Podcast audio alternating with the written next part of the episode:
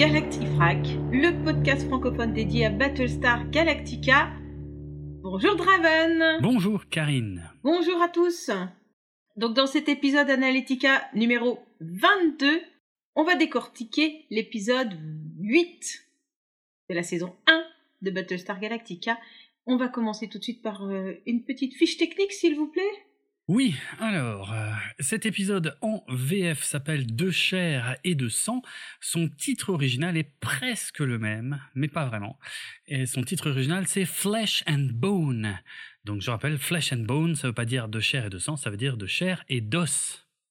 Bon, pourquoi ils ont changé un mot? Je, je, me demande des fois s'il n'y a pas quelqu'un qui prend du plaisir à changer juste un mot pour dire, eh ben, ce sera pas pareil en France. Voilà, pour faire chier les Américains. Qu'est-ce que ça peut... Bon, bref. Pourquoi changer un mot? Bon. Première diffusion de cet épisode le 6 décembre 2004 sur Sky One au Royaume-Uni, puis le 25 février 2005 sur Sci-Fi aux USA. L'épisode est écrit par Tony Graffia. Alors Tony Graffia, elle avait déjà écrit l'épisode 3, tu te souviens, avec la révolte des prisonniers sur le vaisseau prison et la première apparition du personnage de Tom Zarek, qui était interprété par euh, eh bien un acteur de la série originale Battlestar Galactica. Voilà. Donc c'est la même scénariste. Par contre, euh, cet épisode-ci est réalisé par Brad Turner, qui est un réalisateur canadien, qui a tourné quelques téléfilms, mais surtout qui a tourné euh, des épisodes de un sacré paquet de séries. Et puis depuis les années 80, hein, le mec c'est un vétéran. Il a tourné pour des tas de trucs. Supercopter, Les Deux font la loi, 21 Jump Street, Nikita, Au-delà du réel, Andromeda, Smallville, Las Vegas. 8 épisodes de Stargate SG1, 6 épisodes de Stargate Atlantis, Bones, Prison, Prison Break, 24 heures chrono, Homeland, Vampire Diaries, Nikita, le reboot, parce que c'est la deuxième fois que je cite Nikita, euh, qui était une autre série de Ronald D. Moore, Daredevil, Falling Skies, Marvel's Agents of S.H.I.E.L.D., IY5O et le reboot de MacGyver. Autant dire que le mec, ça fait, euh, ça fait quoi? Ça fait 30 ans presque 40 en fait, 40 ans qu'il bosse, euh, le gars, donc c'est un super vétéran. Le nombre de survivants dans la flotte au début de cet épisode est de 47 938, c'est-à-dire moins 4 par rapport à l'épisode précédent. Épisode précédent, je le rappelle, qui voyait Baltar mis en difficulté et accusé d'avoir fait sauter les défenses coloniales, ce dont il n'était pas coupable, puisqu'il avait pu prouver que c'était un montage. Mais nous, on sait bien qu'il est quand même coupable d'avoir compromis les défenses coloniales. Voilà. Eh bien, merci. Donc, avant de décoller, Jérôme, t'en as pensé quoi de cet épisode? C'est un épisode assez particulier. Euh, beaucoup de discussions qui partent sur la religion, la philosophie, beaucoup de nouvelles informations dont on ignore si elles sont réelles ou euh, si elles font partie d'une stratégie. Donc, c'est un épisode assez, euh, voilà, assez troublant. Euh, mais aussi, ce qui est intéressant, c'est que c'est l'un des épisodes qui a provoqué euh, eh bien les, réactions les plus contrastées euh, pour la saison 1, parce que à l'époque de, de, sa première diffusion, le site IGN avait déclaré que c'était un des meilleurs épisodes de la série, alors que euh, un, autre site internet qui s'appelle The AV Club, qui est un site euh, américain très connu hein, sur la pop culture, avait dit que c'était le pire épisode de la saison. Donc voilà, euh, vraiment un, un, épisode en tout cas qui fait beaucoup débat et qui a aussi beaucoup fait débat en interne lorsqu'il a été tourné. Donc ça, j'en parlerai évidemment dans les anecdotes plus tard. Voilà. Très bien. Eh bien, petit point technique, hein, à savoir ah. euh, l'épisode. Oui, si, si, c'est important quand même, je pense. Mmh. Euh, cet épisode a été entièrement préparé pour ma part dans la salle d'attente de l'ophtalmologue. Voilà. Quoi, quoi, on s'en ah fout. C'est vraiment intéressant. C'est vrai, oui. Est-ce que ça a eu une influence? C'est peut-être, ça peut être intéressant si ça a eu une influence sur. Ok, bon, merci. D'accord. Eh bien, on verra ça. On en reparle à la fin de l'épisode. Donc c'est parti, décollage. Okay. Décollage. Oui, oui, j'ai entendu. on décolle qu'une fois, non?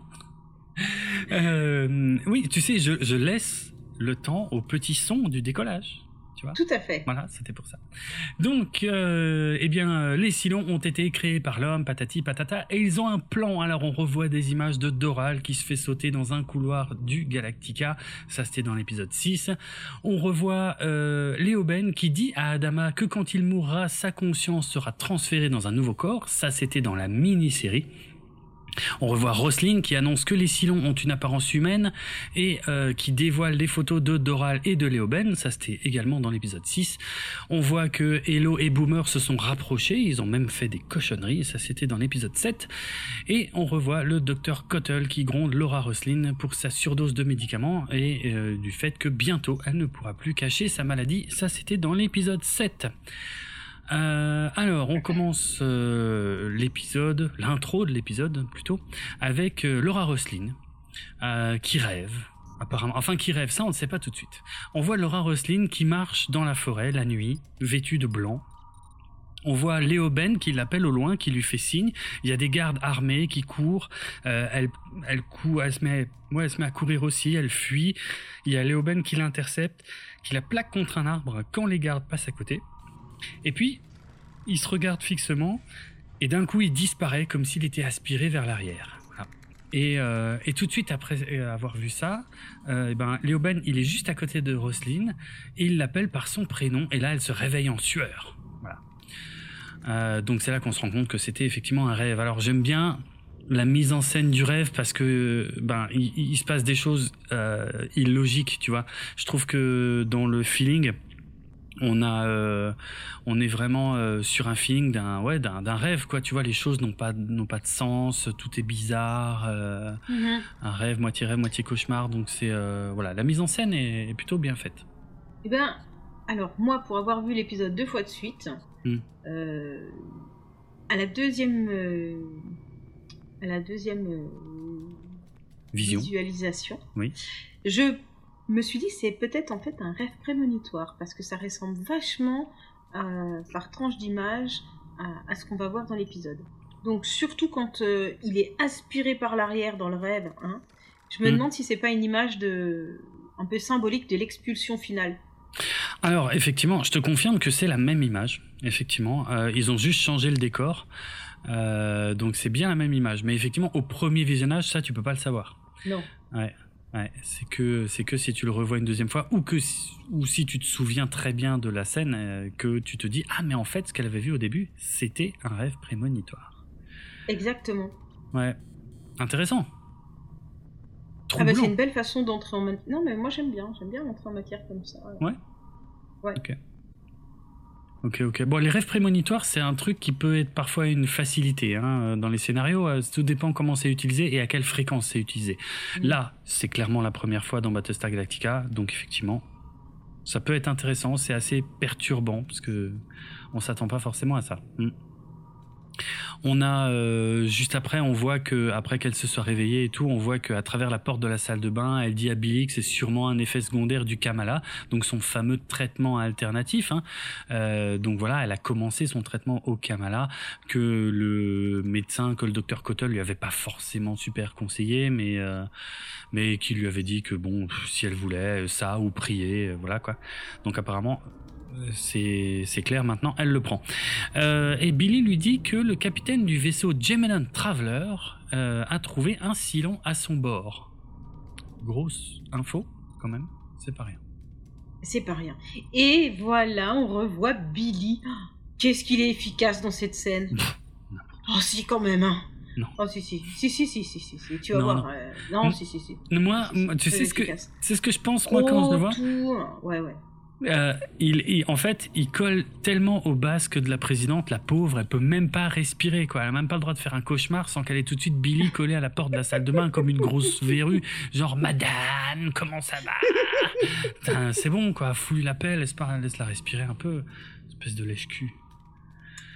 Eh, non, non, non. Moi, je vois pas du tout ça comme ça. T'arrêtes. Hmm, ok. C'est quelqu'un ah. de fiable. C'est quelqu'un. Je suis sûr, tu vois, quand, euh, quand tu vomis, il te tient les cheveux par exemple. Et, ça, c'est bien, c'est un bon point. Ça, ça compte, ça, ah c'est de l'amitié.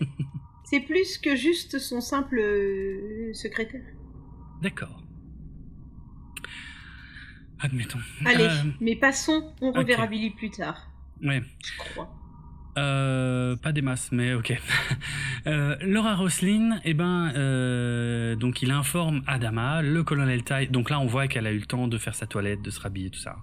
Elle informe par téléphone Adama, le colonel Tai et Apollo que le Silon se cachait dans un compartiment de stockage depuis plusieurs jours. D'après les photos, il s'agit d'un Léoben Konoy, donc c'est son nom. Hein, c'est le nom qu'il avait donné déjà dans la mini-série. Et donc Adama ordonne l'isolement du vaisseau, du Gemini Traveler, et l'envoi d'une équipe d'intervention. Voilà. Alors, euh, Roslin veut que Léoben soit interrogé.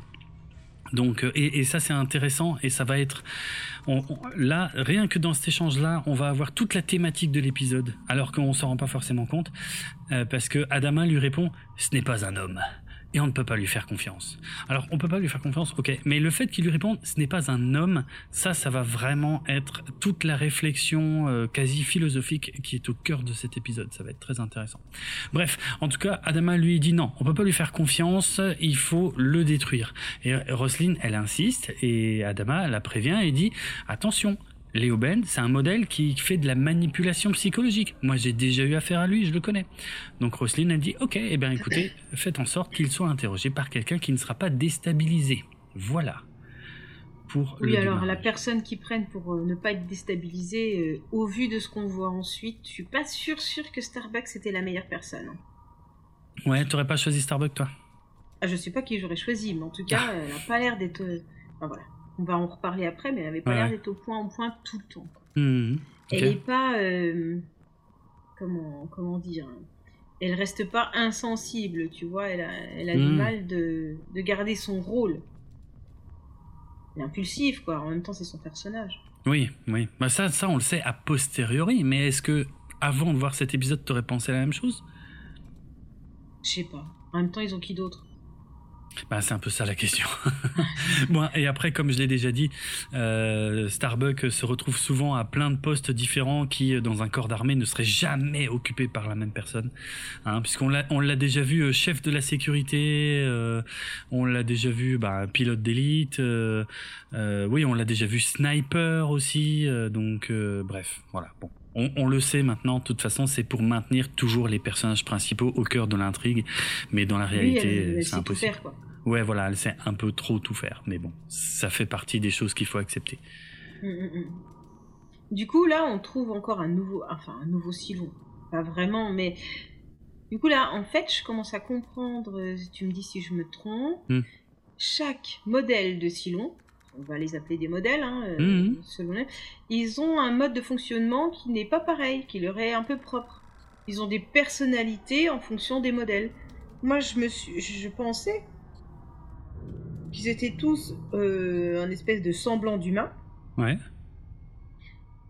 Et après, ils développent plus ou moins leur euh, façon, leur stratégie pour pouvoir combattre les humains. Mais mmh. est-ce qu'en fait, ils sont pas euh, programmés dès la naissance à être comme ça. Il y aurait un Silon euh, qui serait euh, avec des facultés pour tomber amoureux. Il y en aurait un Mm. qui serait plutôt manipulateur. Un qui serait euh, sexe addict comme numéro 6, Mhm. comme ça. Tu vois? Comme s'il y avait des... Oui, oui, Ouais, comme si. des modèles pré préétablis quoi. Alors euh, pour euh, attaquer euh, ce genre de personnes, dans, bah, il nous faut un manipulateur. Pour attaquer ce groupe-là, il nous faut une amoureuse. Pour Mhm, une, tu vois. du coup, euh, c'est possible, hein. Euh, en tout cas, euh, en l'état des connaissances à ce stade de la série, oui, ça se tiendrait. Effectivement, que Léo Ben soit le manipulateur, que Boomer soit l'amoureuse et que numéro 6 soit compte plutôt sur la, la séduction, on va dire ça comme ça. ouais, voilà. Et donc Mm. du coup, ils ont tous leurs points Mhm. de stratégie. Et c'est parce que ça aurait très bien pu au départ être tous des silons au même niveau. Mm. Et puis en fonction des situations dans lesquelles ils vont être, ils vont développer telle ou telle stratégie. Mais Mhm. peut-être qu'en fait, c'est autre chose. Il y a un, je sais pas, il doit y avoir un silon en chef. Et euh, il joue une partie d'échecs et Ouais. il dit ah là tiens devant cette pièce là je vais plutôt mettre un cavalier là je vais plutôt mettre un pion là je vais plutôt euh, tu vois? Mhm. C'est très très très intéressant ce que tu viens de dire. Bien sûr, je commenterai pas beaucoup plus euh, à ce stade de la série. Euh, mais du coup, j'ai une question. Parce que là, on a décrit trois Silons, mais en fait, on en connaît déjà quatre. quel est le rôle du quatrième? Le, le quatrième, c'est... pas tout de suite, tout de suite. non mais ah oui mais ça compte pas comme une question de fin ça non parce qu'en plus on l'a on l'a vu là euh, enfin Doral tu bah, sais il y a l'autre qui est avec euh, numéro 6 sur la planète euh, qui, qui, pleut là la planète où il pleut oui, oui, Doral. Je suppose, enfin, je suppose que tu parles de Doral, j'espère, en tout cas. Mais oui. Je pense. Oui, oui c'est ça que c'est ça dont je parle. Celui qui s'était fait sauter dans un couloir du Galactica aussi. C'est ça. Voilà. Et lui, c'est quoi alors sa technique? Oui, bah c'est ma question. C'est de se faire sauter. bon bah, admettons. J'avoue, en plus, ça peut, ça peut, ça pourrait parce qu'on a. C'est un kamikaze. Voilà, son truc c'est kamikaze. À ce stade de la série, on n'en sait pas assez pour que je puisse te dire faux. Donc, ok, admettons. ok. Bon, alors continuons. Adama, il va aller chercher Starbuck au hangar. Hein, elle travaille toujours sur le radar Sylvon. Euh, elle est en tenue de mécanicienne. Mhm. Pour qu'elle aille interroger Léoben. Adama, lui, il lui donne un dossier à propos de Léoben et il la prévient. Il lui dit Fais gaffe Léoben, il ne fait pas que mentir, il mélange aussi les mensonges avec la vérité pour euh, mieux manipuler et rentrer dans le cerveau des gens. Alors Starbuck, elle, elle répond tranquille, je gère. Euh, euh, elle répond que sa mère lui disait toujours qu'il y avait rien de toute façon dans son cerveau. Donc, elle est tranquille, personne ne peut la manipuler. Ouais. Adama lui dit d'être très prudente quand même avec Léoben, hein, oublions pas le côté paternel de Adama. Et puis le côté un peu impulsif de Starbuck quand même, hmm. qui fait style c'est bon je gère, hmm. Voilà quoi. encore, euh, on retrouve encore un côté euh, perfide euh, dans le dans l'échange. Hein. Oui, oui, oui, souvent avec eux, ouais, c'est vrai. Mm. Donc, on a des infos d'ailleurs sur la maman de Starbuck. Hmm. On ne sait pas. Et son père? ouais, c'est intéressant. Bah, en tout cas, à ma enfin, de mémoire, là, il me semble que c'est la première fois que sa mère est mentionnée. Mm. Après, des infos, oui, j'en ai, je peux te les donner si tu veux. Euh, Sur sa mère? Ouais, ouais. Bah, très peu, hein, je veux dire, c'est pas des spoilers hein, ce que je vais te dire, mais oui, oui. Mhm. Euh, parce que on, le sait, parce que c'est écrit dans la Bible de la série. Ah oui, d'accord, alors vas-y. Donc, euh, et, et, je les donne parce que voilà, ce, ce, sont des choses qui reviendront. Euh, en plus, donc ça peut être intéressant, euh, mais voilà, c'est pas du tout des spoilers. Euh, en fait, ce qu'on sait, je vais pas aller autant dans les détails que ce qui est écrit dans la Bible de la série. D'ailleurs, j'en profite pour faire du teasing parce que bientôt, je, je sortirai des épisodes sur tout ce qui est écrit dans la Bible de la série. Vous aurez le droit de savoir quel était ce contenu secret auquel les scénaristes avaient accès, mais pas les téléspectatrices et téléspectateurs comme nous vous, vous, saurez tout. Oui, bah, à l'époque où j'ai vu la série pour la première fois, je l'avais pas non plus, la Bible. Mhm. Mais euh, voilà. Mais en tout cas, je prépare des épisodes à ce sujet. Vous saurez tout, tout, tout. Et il y, y, aura, vous verrez, il y a des choses assez surprenantes dans la Bible. Bref, ce que je peux te dire sur la mère de Starbuck, oui, c'est que sa mère était une militaire. Et, euh, et c'était une mère très très très autoritaire et très très très sévère et, euh, et Starbuck a énormément souffert euh, de, de l'éducation stricte de sa mère et de la méchanceté de sa mère. Voilà. Ça, voilà. Et le père, je vais pas donner plus de détails, mais son père était artiste, musicien. Ok. Le père de Starbuck, on le voit dans la première série de 78. Il y a un épisode où le père est Ah, c'est vrai, bien vu, j'avais oublié. Oui, exact, exact, j'avais. Ouais, ouais, bien vu, c'est vrai. Il y avait un épisode qui ne tournait qu'autour de ça, qu'autour du père de Starbuck qu'on retrouvait. Euh, voilà, et nous, on comprend que c'est son père, mais il lui finalement il lui avoue pas et il s'en va sans lui dire. Oui, c'était c'était un arnaqueur euh, qui était euh, joué par Fred Astaire et mm. effectivement qui se faisait passer pour le père de Starbuck euh, pendant tout l'épisode et Starbuck était fou de joie. Et puis au final bon ben son arnaque était un peu dévoilée et puis euh, ça faisait un peu redescendre Starbuck sur terre. Mais à la fin on apprenait que c'était vraiment son père en fait. Et que qu'il le savait pas. Personne le savait en fait. Même même le gars en question. Et qu'il préférait pas le dire Il préférait pas le dire à Starbucks parce que c'était plus simple comme ça. Ouais, ouais, c'était un épisode clé de la série originale, bien vu, bonne mémoire. Ouais, exact. Bon, allez, continuons. Ok, mais en tout cas, sacrée entrée en matière, hein, parce que ça, tout ça, c'était seulement l'intro de l'épisode. Euh, on a quasiment toutes les infos de tout ce qui va, euh, comment dire, tout ce qui va être au cœur euh, de l'intrigue. et je vais juste revenir sur une chose que dit Adama, qui je trouve a une résonance encore plus importante aujourd'hui. C'est quand Adama dit que Léoben, pour manipuler, ne fait pas que mentir, il mélange des mensonges et des vérités pour encore plus déstabiliser son interlocuteur. Et euh, je trouve que aujourd'hui, où euh, les fake news sont devenus un véritable phénomène, où la désinformation et même le complotisme sont devenus de, de, de, de très gros phénomènes de société, et eh ben oui, effectivement, on a pu constater que les gens qui manipulent euh, les autres mélangent effectivement généralement très habilement euh, des mensonges avec quelques vérités, euh, ce qui permet de, complètement troubler la perception de ceux qui les écoutent et, et qui généralement ben, se défendent en disant non mais regarde il a dit ça et ça on sait que c'est vrai. Oui mais en fait c'est un biais c'est un biais cognitif qui est justement utilisé par les manipulateurs un biais cognitif assez connu qui dit que oui, c'est pas parce que tu as raison sur un truc que tu as raison sur tout.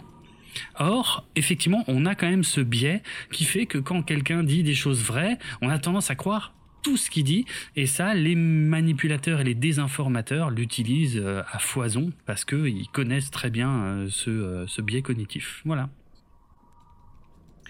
je tenais à, préciser ça. Mais en tout cas, ouais, c'est intéressant que, bah, de toute façon, j'imagine que cette mécanique était déjà connue à l'époque. J'ai trouvé ça très intéressant que Adama le dise euh, dès le début de l'épisode, parce qu'on sait à quel point c'est vrai aujourd'hui. Voilà. Ok. Et eh ben, voilà, hein, on a, on n'a pas encore commencé l'épisode et on sait déjà tout ça. Ouais, Mais c'est ouf. Alors, générique de hmm. l'épisode. Hein. Et, pendant les images bah, pendant les images qui vont super vite, euh, tu sais que. Alors, je sais pas si tu les regardes ou pas d'ailleurs. Euh, on en a, je sais pas si on en a déjà vraiment parlé. Mais euh, tu sais, à, Larry Hunter, comme tu avais déjà oui, dit. Oui, oui, oui, à Larry Hunter. ça dépend. En tout cas, j'y. J'essaye de pas y prêter une très très grosse attention parce que justement, j'aime pas. Mais, mais je comprends. Ah, et, des fois, il y a des petits spoilers, effectivement, ça je peux pas le nier. Par exemple, ici, on voit que Léo Ben va agresser Starbuck pendant l'interrogatoire. Et c'est bête parce que ça n'arrive qu'à partir de la moitié de l'épisode, quoi. Euh, donc on en est encore loin. Et euh, de temps en temps, il y a des épisodes où c'est un peu bête quand ils le font, et je le signalerai en général euh, quand ils le font. Mais il y a aussi des fois, où ils utilisent ça de manière un peu plus maligne, où ce qu'on peut voir dans les petits extraits peut nous amener à penser quelque chose par rapport à l'épisode qu'on est sur le point de voir.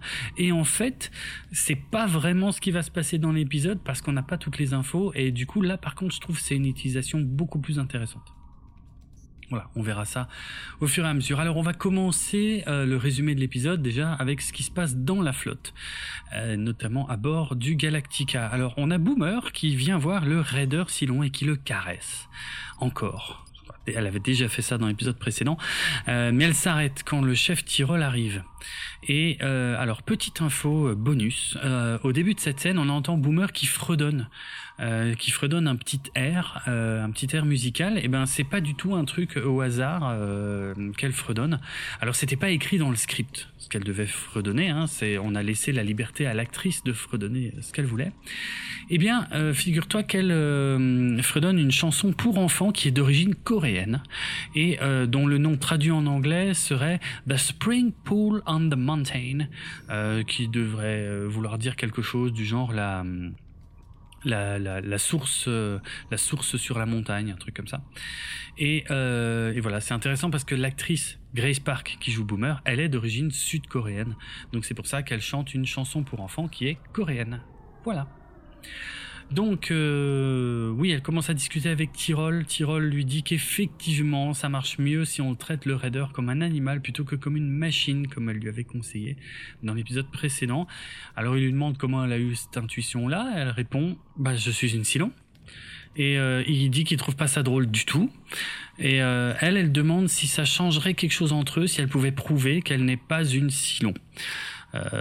question à laquelle le chef Tyrol ne répond pas, d'ailleurs. Donc là, on sait pas trop si elle est en train de jouer avec les nerfs du chef ou si elle a effectivement des regrets sur la fin de, leur relation. Hein. Je rappelle que ça fait euh, quoi deux ou trois épisodes que euh, se sont séparés. Euh, donc voilà, la, question se pose. Quel, est le but en fait de sa démarche à Boomer quand elle demande ça au chef tireur Ouais, aucune idée. Bon, après, euh, moi, j'aurais tendance à penser que Boomer, elle est sincère parce que c'est justement un modèle qui est programmé pour ça. Ah oui, oui, toi, tu l'as mise dans cette case-là, donc euh, là, elle est en train d'essayer de reconquérir euh, le chef. Et, et, quand elle dit qu'elle savait pas qu'elle est. on a l'impression qu'elle savait pas avant qu'elle était un Silon, et j'ai mhm. tendance à penser que, que c'est vrai. Ok. Ok. Je suis assez d'accord avec toi. Hein. Pour le coup, j'ai l'impression que c'est vrai aussi. Ok, euh, euh, on va voir ce qui se passe à bord du Gemenon Traveler. On a Starbuck qui arrive et euh, la première discussion, c'est sur le fait que euh, Léoben transpire. Donc, elle discute avec un des gardes hein, sur le fait que euh, ouais que Léoben transpire. Ah non, c'est pas un des gardes, c'est a priori plutôt le capitaine du vaisseau du Gemenon Traveler. Et euh, ouais, bah justement, ce capitaine, il en revient pas du niveau de détail des Silons euh, pour ressembler aux humains. Ils sont même capables de transpirer. Voilà. Alors, quand euh, Starbuck rentre dans la pièce, Léo Ben dit qu'il était en train de prier et Starbuck lui dit que les dieux n'écoutent pas les prières des toasters. Et alors elle dit bien les dieux au pluriel. Et Léo Ben répond que Dieu au singulier écoute les prières de tout le monde. Elle commence l'interrogatoire, mais euh, Léoben ne répond à aucune question. Il veut qu'elle se présente et il lui dit qu'elle pue aussi. Bon, c'est clairement une stratégie pour la faire réagir, euh, mais elle se laisse pas faire. Euh, il, il arrête pas de lui demander son nom. Euh, elle se laisse pas du tout faire. Elle veut même quitter l'interrogatoire et quand elle se barre, là, il lui demande est-ce que c'est vous, Starbuck Et là, elle, elle bloque et il est content, content, content, il est super content d'avoir eu raison et il dit ah maintenant on va pouvoir se dire des tas de choses et puis euh, du coup Starbuck revient s'asseoir avec lui. Là, euh, quand je regarde un peu la scène, j'ai l'impression que autant au début elle a le contrôle de l'interrogatoire puisqu'elle ne répond à aucune de ses questions à lui, mais à partir du moment où elle, euh, confirme finalement que c'est bien elle Starbuck et qu'elle revient s'asseoir, je pense qu'elle s'est fait avoir et que c'est lui qui a le contrôle de la discussion. Tu vois? Je pense. Hein. Euh, bon, voilà, c'est un feeling comme ça. Euh, alors qu'est-ce qu'il dit? Eh ben, il parle assez vite. Il dit oui, oui. Alors il y a une ogive nucléaire qui doit exploser dans un des vaisseaux de la flotte, mais il dira pas où pour l'instant. Donc évidemment, on se pose la question, mais euh, euh, tiens, pourquoi il révèle ça si vite euh, C'est quoi son plan quoi Très bizarre. parce que forcément, là, on va pas le lâcher et on va lui demander où est la bombe, quoi. Donc voilà, on voit que Starbuck essaie de reprendre le contrôle, mais lui, il dit qu'il sait très bien ce qu'elle doit faire, qu'il sait très bien qu'elle prendra pas de risque et qu'il ne la croit pas quand elle dit que peut-être qu'elle dira rien du tout et qu'elle va juste le balancer dans l'espace. Voilà. Donc là, pour le coup, ça confirme quand même pas mal le fait qu'il a l'air d'avoir repris le contrôle de la situation. je pense que dans cet épisode, c'est très important de regarder euh, entre ces deux-là à chaque fois qui a le contrôle de la discussion. Et on voit que ben il y a des fois où c'est Starbuck et il y a des fois vraiment pas. Et c'est très très intéressant dans l'écriture et dans la réalisation euh, de l'épisode. On peut assez facilement observer ça. je trouve qu'on est quand même un petit peu dans un interrogatoire qui est qui est un peu similaire à ce qu'on voyait dans les séries policières. Ah, bien sûr. Bien sûr. C'est un peu comme ça. Et euh, ouais, bon, la bombe, euh, on sait pas trop, mais bon, je trouve que c'est une façon un peu de foutre la merde, quoi. De toute façon, euh, il s'en fout, il sait qu'il est perdu, lui. C'est pas faux, c'est pas faux. C'est vrai que lui, il est sans espoir. C'est pas comme si euh, c'était un humain innocent qui espère être relâché ou quoi. Non, il sait que les autres savent qu'il est un silent et qu'il a effectivement aucune chance a priori. Donc derrière cette histoire de bombe, il y a forcément une stratégie, mais on sait pas laquelle euh, pour l'instant. Mais et, et, tu le dis bien, ça fout la merde. Et c'est euh, peut-être juste gagner du temps. Peut-être. On ne sait pas. Mais pendant ce temps, à bord du hmm. Galactica, on retrouve Adama qui ordonne la fouille du Galactica ainsi que la fouille des vaisseaux euh, de la flotte, mais sans donner de détails au capitaine euh, pour ne pas les inquiéter. Alors, ça les inquiète pas? Je sais pas moi, ils cherchent quelque chose mais ils savent pas ce qu'ils cherchent. Déjà, je sais pas trop si c'est efficace et hmm. en même temps, je trouve ça quand même peut-être un peu inquiétant. Oui, effectivement, je pense que si tu reçois un ordre euh, du commandement suprême qui dit euh, fouille générale de tous les vaisseaux, mais juste par précaution, ouais, tu te dis attends, je suis pas dupe, c'est sûrement pas un exercice. Il cherche un truc, tu vois. Bah oui, bah oui. C'est comme euh, dans un internat de lycée où d'un coup t'as les surveillants qui disent ah, fouille générale. tu, ah, bien, quand, tu te doutes bien quand même qu'il y a un truc chelou qui va se passer et qui cherche quelque chose de chelou. Mais bon, bref. Ça t'est arrivé Ben non, je ne suis pas allée à l'internat au lycée. Ah, moi non plus.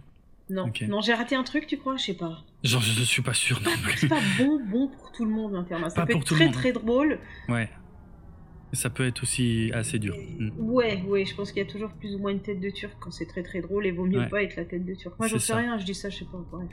Mais ne nous égarons pas. Oui, moi j'ai une question par contre avant que tu enchaînes. C'est euh, euh, est-ce qu'on peut dire que Adama a peut-être retenu les leçons euh, de plusieurs épisodes d'avant Tu sais. J'ai cru que t'allais dire de son internat. Non, mais...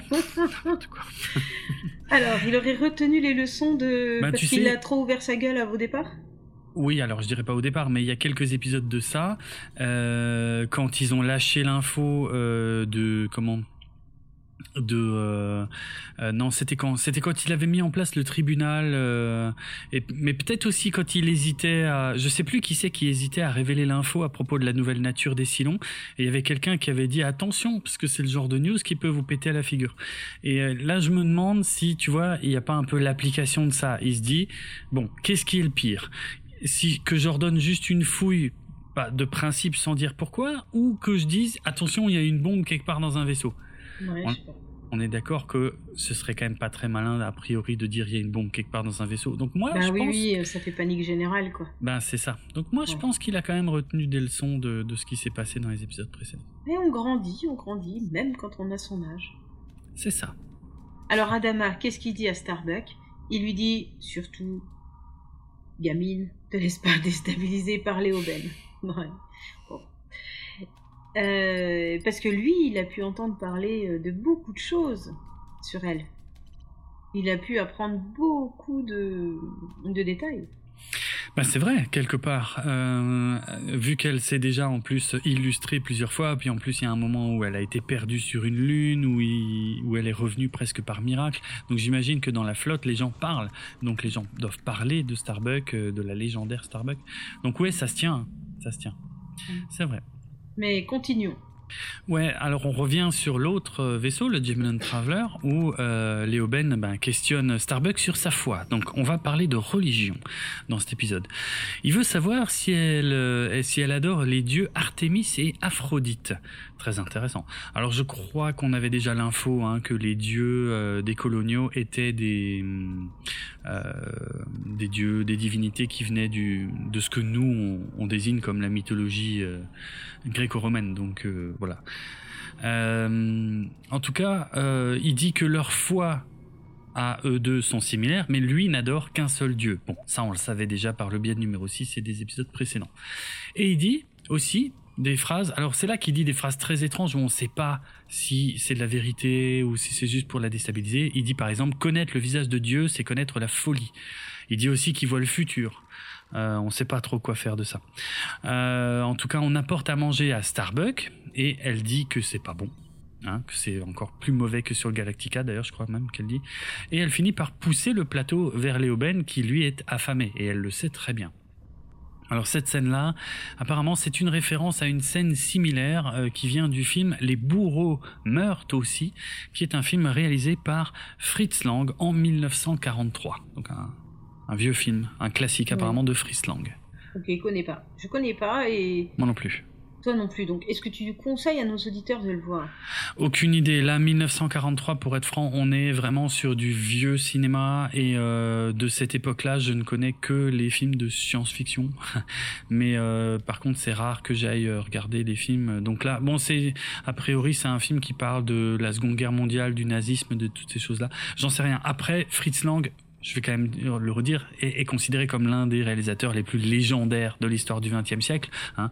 Euh, c'est quand même un très très grand réalisateur allemand euh, qui a euh, qui a posé les bases de plein de choses, notamment de la science-fiction avec Metropolis et La femme dans la lune, hein, qui, contiennent tous les deux des, des éléments qui ont été largement réutilisés, ben, qui continuent même d'être réutilisés dans le cinéma de science-fiction jusqu'à aujourd'hui. donc voilà. Fritz Lang, c'est pas n'importe qui. J'imagine que son film Les bourreaux meurent aussi est probablement un film très intéressant, mais je ne l'ai pas vu, donc euh, je ne saurais pas dire. Ok. Donc, euh, elle lui demande pourquoi il était conçu pour avoir faim. Oui, hmm. c'est vrai que c'est quand même curieux. Ouais. Et il répond que ça fait, partie, ça fait partie du package pour être humain. Ben ouais. Il y a un kit. ouais. Mais elle, elle n'est pas d'accord. Il n'est pas humain. Hmm. Alors, euh, le garde, pendant ce temps, hop, allez, il frappe un petit coup Léoban par derrière, ça c'est toujours ça de donner. Mm. Starbuck dit qu'une machine ne devrait pas avoir besoin de ressentir de la douleur aussi en même temps, c'est vrai. C'est vrai, elle devrait être programmée pour arrêter sa douleur au moment du choc. Mm-hmm. Mais lui, il n'est pas d'accord. Mm-hmm. S'il le faisait, tout en ben et peut-être qu'il le fera et peut-être qu'il le fera en étant en continuant en continuant pardon d'être frappé mais c'est vrai que elle elle lui dit que pour arrêter la douleur il faut qu'il parle. Hmm. alors elle essaye de, le blesser dans son ego en disant que même s'il ne parle pas elle aura gagné. Car elle sera pas rentrée dans son jeu et qu'il hmm. aura été battu par une humaine. Ouais Ouais, ouais. Et là, je, trouve que là, elle reprend le contrôle de la conversation. Hmm. J'ai l'impression. C'est vrai, c'est vrai, c'est vrai. Mais du coup, il se fait encore frapper. Ouais. Mais c'est vrai que pour être humain et leur faire ressentir euh, de la gêne, parce que là, ils sont en train de le torturer. Ils vont pas tarder à le torturer. Pour l'instant, ils le tapent. Hmm. On, frôle la torture. Euh, si ils ressentaient pas la douleur et si ils ne montraient pas ce côté humain. Alors là, ça ne s'arrêterait plus, quoi.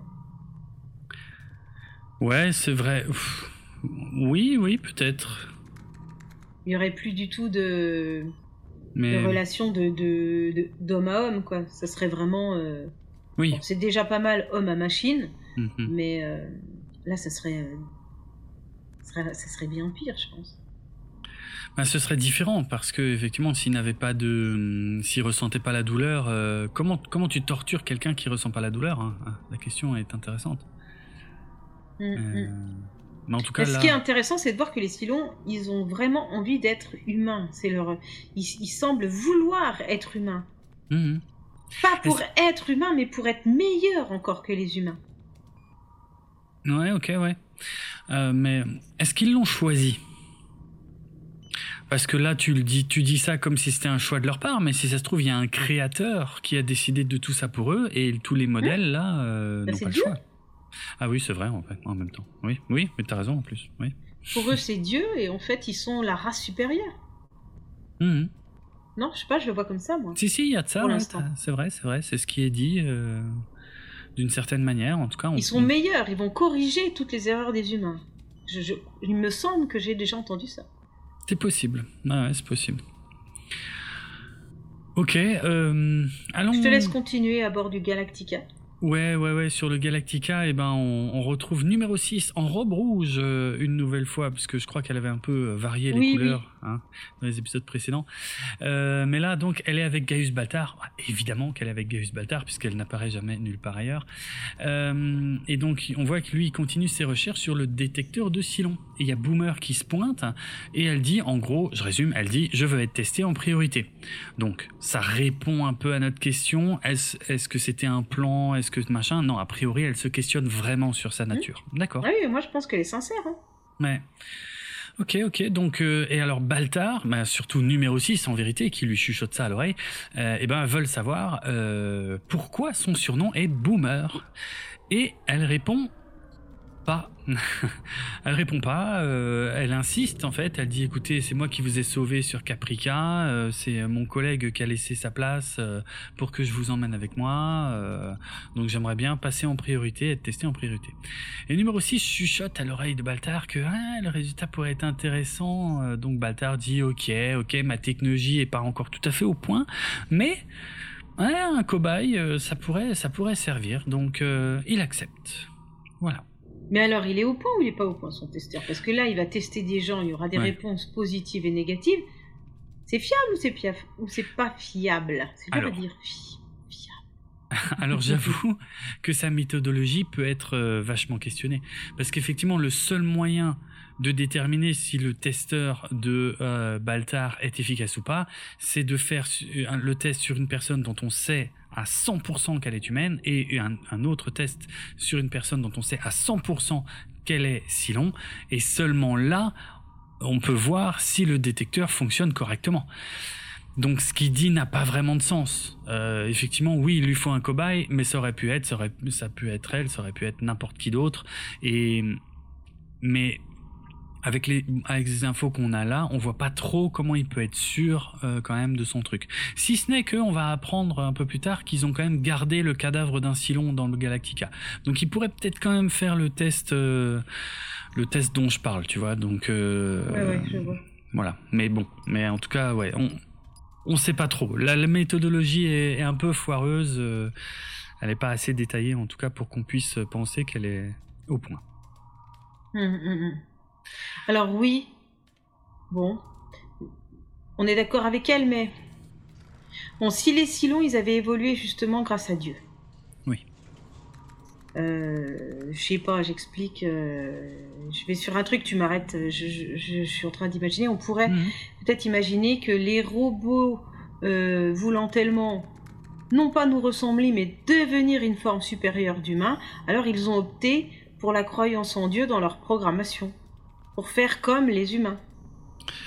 Une machine ne peut pas croire en Dieu de base, mais là, en ayant la foi, alors on peut dire que ce ne sont pas des machines. Ouais, alors du coup, j'ai un contre-argument. S'ils ont voulu faire comme les humains, pourquoi est-ce qu'ils n'ont pas la même croyance? Parce que les humains croient en plusieurs dieux, c'est une ah, religion Oui, mais parce qu'ils pensent je, je, ils pourraient penser qu'ils sont meilleurs que les humains. Donc eux, ils ont un meilleur dieu, une meilleure vue du, du, du futur qui, vers lequel ils tendent. Je sais pas. Euh, sais pas ouais. Bon, je sais pas trop, en tout cas. Euh. Ouais, parce que ça marche pas ce que tu dis, j'ai l'impression, parce que ça voudrait dire que les Silons ont conscience qu'ils ont eux-mêmes inventé leur religion. Or, généralement, ah. c'est pas possible, tu vois. Je veux dire, tu peux pas croire en ta religion si t'as conscience que c'est toi-même qui l'as inventé. Ouais, en même temps, euh, si eux, ils étaient tous sous un dieu. Ok ils sont, ils sont, ils sont persuadés d'être dirigés par un dieu. D'accord? Comme les gens dans les sectes. Du coup, possible. Ah, oui, le chef, ah, il invente le dieu. Ah oui. Et il mhm. le retransmet à, ses, à sa populace. Et il suffit de, leur, de réussir à leur faire croire ça, quoi. Ça, c'est pas con du tout. Ouais, effectivement, là, ça marcherait. Enfin bref, j'en sais rien. En tout cas, moi, quand je suis en train de regarder l'épisode, je me dis ça, quoi. Parce que je, rappelle que je suis toujours en train de chercher le pourquoi du comment, puisque je n'ai pas vu la série. Je la découvre petit à petit. C'est vrai. C'est vrai. Euh... Euh, rien, il n'y a rien à rajouter en fait. Peut-être que je me trompe, tu peux continuer. J'ai pas le droit de. D'accord. si, tu as le droit, mais je veux dire, c'était. Je, lançais juste une pensée comme ça. Il y a, je sais pas si. Tu vois, il n'y a pas vraiment de débat, puisque je sais pas si j'ai raison ou tort. il faudra voir les épisodes suivants. Je vais pas répondre directement à ce que tu dis, mais par contre, euh, tu me fais penser à un élément qui est très intéressant dans l'histoire du monde, de notre monde, et euh, dont on sait que, que bah, la série Galactica s'inspire forcément. C'est que globalement, et bon, j'aurais peut-être dû faire une recherche, mais, euh, mais il me semble, je suis à peu près sûr du résultat, euh, c'est que je crois qu'il n'existe sur notre planète, et dans l'histoire de notre planète, quasiment aucun peuple qui n'ait pas eu de religion. Les hommes ont besoin d'une religion, visiblement. Tu vois ce que je veux dire? Historiquement, les hommes, tous les hommes, tous les peuples, toutes les cultures, même sur tous les continents qui ne se ne connaissaient pas entre eux, ont mmh. toujours eu une forme de religion. Mhm. Euh, qui sont pour certaines devenues des mythologies ou des choses comme ça, mais, mais en tout cas des choses qu'on peut assimiler à des croyances et à des religions. Donc, euh, tout peuple vivant, conscient, et je dis conscient pour les séparer des animaux, parce que c'est, euh, on, dit souvent que les animaux n'ont pas conscience d'eux-mêmes, c'est ce qui les sépare de nous. Alors c'est sujet à débat, mais c'est pas le débat qu'on va avoir maintenant. Euh, en tout cas, tout peuple conscient, a priori, a une religion. Donc euh, c'est intéressant ce que tu dis parce que ce serait également le cas des Silons. Euh, mm. Maintenant, euh, comment est née cette religion, ça on n'a pas l'info. Mais tout comme on n'a pas toujours l'info pour beaucoup de religions qui ont existé sur notre terre également. Hein. c'est aussi un débat intéressant. Est-ce que, est-ce que, ouais, a priori c'est indissociable du fait d'être un peuple, un groupe humain. Est-ce qu'il existe des groupes, enfin humains, j'essaie de pas dire humains parce que justement les Silons ne sont pas humains, mais euh, est-ce qu'un groupe de personnes, euh, une civilisation plutôt, peut exister sans religion? A priori, l'histoire tendrait à prouver que non. Donc le fait que les Silons en aient une, c'est intéressant c'est intéressant du point de vue civilisationnel, du point de vue anthropologique, euh, puisque visiblement ils évoluent comme évolueraient des vrais humains. Mhm. Voilà. Ok. Voilà ce que ça m'inspire. Ça rejoint ce que je dis, un peu. Oui, je trouve que ça va dans le même sens, mais je voulais étayer ça effectivement avec des, des quelques données supplémentaires. Ouais. Ok. Euh, en tout cas, en tout cas, tout ce dialogue entre Starbuck et Léoben sur les religions, eh ben, c'est intéressant parce que ça commence à ressembler à une conversation entre deux humains qui sont en guerre, mais qui n'ont pas la même religion. Et là, on peut faire un parallèle direct avec les Américains en Irak. Euh, et de toute façon, ce parallèle, il n'est pas du tout fortuit, évidemment. Hein, c'est, euh, c'est, ça fait partie des choses que Ronald D. Moore voulait, euh, parce que on peut assimiler effectivement les guerres du Moyen-Orient, du Proche-Orient à des guerres de religion, et ce serait pas complètement faux, même si c'est pas effectivement le seul euh, fait religieux qui a été le déclencheur de ces guerres, euh, ce sont quand même des guerres de civilisation entre des cultures qui ne se comprennent pas et, euh, qui n'ont pas la même religion. et donc, je pense qu'encore une fois, tout ça n'est pas du tout un hasard. Hein, Ronald D. Moore essaie de nous faire réfléchir à ces sujets-là par le biais de sa, de sa série. Quoi encore une fois, les Américains effectivement n'ont jamais justifié leur guerre par euh, des raisons religieuses euh, quand ils allaient là-bas, mais euh, par contre je rappelle que la, comment la Bible est au cœur du système politique américain. Tu vois, contrairement à nous où, où il y a une séparation nette de l'Église et de l'État, là-bas, les Américains quand ils partent en guerre, ben ils euh, même dans les discours politiques officiels, jusque dans les plus hautes sphères, jusqu'au président, quand il parle de guerre, il se réfère aussi à Dieu. Donc, euh, c'est évident que ça peut être perçu comme une guerre de religion par le peuple qui est attaqué. Mm-hmm. Tu vois? Donc voilà, ça, ce sont des éléments euh, de, contexte, en tout cas du, moment où, la série a été diffusée, qui sont, qui sont intéressants. Euh, en tout cas, euh, Starbucks, bah, quand il parle de religion, Starbucks met en colère parce qu'elle dit non, mais les Silons, les Silons, ils ont, ils ont péché. Ils ont péché parce qu'ils ont massacré tous les humains. Donc ça, c'est le mal. Tu vois, tu peux pas euh, me balader ta religion sous le nez alors que toi, tu représentes le mal. Oui, mais est-ce que Starbucks, euh, ce dont Starbucks ne se rend pas compte à ce moment-là, c'est que les notions de bien et de mal, et ça on en a déjà un peu parlé, euh, elles sont pas universelles en vérité. C'est un peu comme, d'ailleurs, c'est comme la notion de vérité dont on a parlé il y a quelques épisodes. Mhm. La vérité n'est pas universelle, tout comme le bien et le mal ne sont pas universels. C'est c'est quelque chose de très culturel. Euh, ça dépend de, de notre culture en vérité. Donc ce que ce que euh, Starbucks considère comme étant le mal, eh bien ça ne l'est visiblement pas pour les Silons. Donc son argument n'a aucune chance de faire mouche euh, auprès de Léoben, puisqu'ils ne sont pas de la même culture. Et c'est d'autant plus intéressant par rapport à ce que je disais à l'instant, c'est que euh, George Bush, quand il voulait justifier son attaque de l'Irak, il disait que l'Irak, il l'appelait l'axe du mal. Tu vois, c'était c'est une rhétorique très précise qui est utilisée dans ces cas-là et qui les mots ne sont pas choisis au hasard surtout aux États-Unis. Quand tu tu parles de l'axe du mal hein, le, le mal euh, je, je, je, le rappelle en anglais ça se dit evil tu vois axis of evil.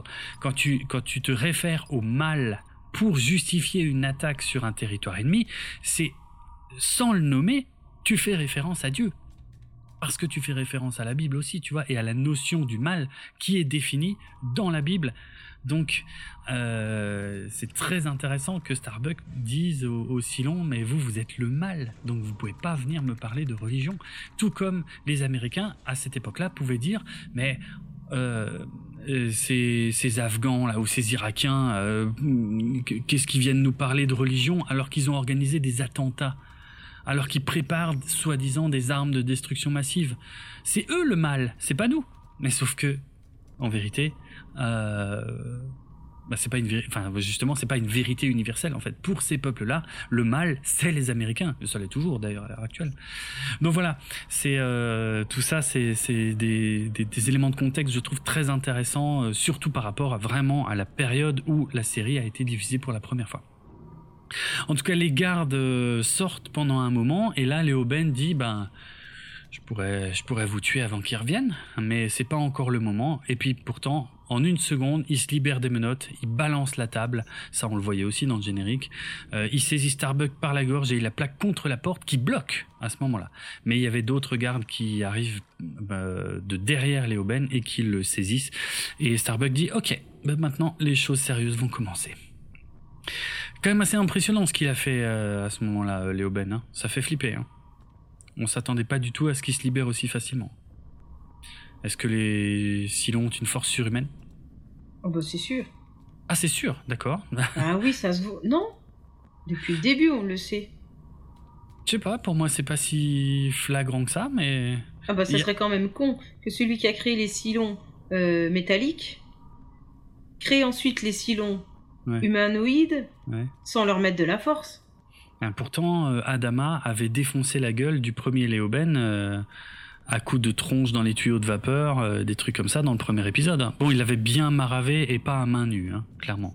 Mm. Sinon, il n'aurait pas réussi. Mais peut-être, peut-être. T'as pas tort, oui. Oui. pour moi, c'est évident qu'ils ont plus de force en tout cas. Ah, ok. Mais alors, pourquoi leur avoir fait de la douleur s'ils ont une force surhumaine? Est-ce qu'ils pour qu'ils soient stylés. Ah bon, de la douleur, c'est stylé? Bah, quand t'es si long, oui. Et moi, je connais pas la mode si long, quoi. Ah, d'accord, ouais, c'est facile, ça. Ça, ça. permet de se sortir de pas mal de questions, ça, comme réponse. Merci. Oui. je confirme. Alors, on revient sur le Galactica. On a Adama qui inspecte le cadavre, justement, du Léoben de la mini-série. Et oui, euh, il l'avait gardé. Donc, comme quoi, a priori, ils n'ont pas de problème de place, pour l'instant, à bord du Galactica. D'accord. Bon, c'est un peu surprenant. C'est ça. Alors là, en fait, ils l'ont gardé. Euh, et c'est même l'occasion de mieux connaître son ennemi. Ils vont le disséquer comme Roswell. ah oui, Roswell, tiens. oui. Euh, intéressant. Tu sais, c'est qui Roswell? Ah bah oh, très bien. Alors là, je peux te dire que quand j'étais ado, euh, je savais tout presque minute par minute de euh, effectivement des éléments de Roswell. Hein. C'est même ah hallucinant. Bah, ah moi, je savais pas tout, mais en tout cas, j'étais très curieuse du truc. Je pense que je faisais partie des gens qui y croyaient, hein, bien sûr. Ouais, j'y ai cru aussi. Je pense que bah, j'y ai cru on était dans la génération où on nous le montre à la télé. C'est que ça doit être un peu vrai quand même. Alors il y a eu ça, il y, a eu deux trucs. Il y a eu X-Files d'un côté, effectivement, qui a largement nourri ces trucs-là. Et, euh, et puis il y avait eu bah, l'émission de Jacques Pradel. Ah, ce sacré Jacques Pradel. Il en a retrouvé des gens quand même. Hein. Alors, il était tellement gentil. Il était gentil. Il retrouvait ta mamie que tu n'avais pas vue. Oui. Ta vieille tante. Ta ah, demi-sœur adoptée. ça, c'était perdu de recherche. Non, c'était eh, de recherche. aïe, aïe, aïe. Mais oui. C'était quoi? C'était. C'était Avis de recherche et Avis de, recherche. Perdu de recherche, c'est la parodie, il me semble, euh, des inconnus. Des inconnus. Ah ouais, ouais. Tellement drôle. Oui, j'avoue que c'était très drôle, par contre, la parodie. C'est une autre génération. Hein. Ouais, une autre génération, mais tu sais, les inconnus, ils ont refait une, émission là il y a pas longtemps euh, sur TF1 qui apparemment était un désastre. Euh, mais euh, ah. Peut-être que les jeunes ne sont, voilà, peut-être que ça leur parle un tout petit peu quand même. mais s'ils s'ils connaissent que par le biais de l'émission qui a été diffusée récemment, ils doivent se dire, putain, avant, ça les faisait rire vraiment des trucs de merde. Eh ben moi, Pascal Légitimus, il vient me parler tous les matins. Alors, j'aimerais beaucoup en savoir un peu plus à ce sujet.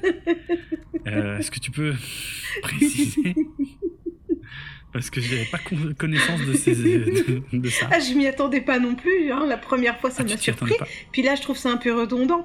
Il dit tout le temps la même chose. Il est gentil? Très gentil. Ah, euh, il a une casquette, il est dans sa véranda et il, vient me parler entre deux parties parce qu'en fait quand je joue, il faut il faut regarder une petite publicité et donc il fait une ah. publicité sur euh, sur un petit jeu vidéo de merde, tu sais. Euh, oui. Qu'est-ce que c'est comme jeu Il y a une espèce de roi et puis il faut il faut euh, taper trois boules roses, euh, puis trois boules vertes, et puis trois boules jaunes, et puis enfin, tu sais, mm. les trucs débiles, là, les, jeux, euh, les jeux de rien du tout. Et il nous explique que dans le monde dans lequel on vit, c'est très bien de pouvoir se détendre parce que notre monde est tellement anxiogène que ce jeu a réussi à le faire redevenir zen et que et qu'il le conseille à tout le monde. Et surtout, ce qu'il préfère dans tout, c'est que ce jeu ne contient pas de publicité. Voilà. Hmm. Ah, d'accord. Ouais, ouais, ça dure, euh, je sais pas, 30-40 euh, secondes.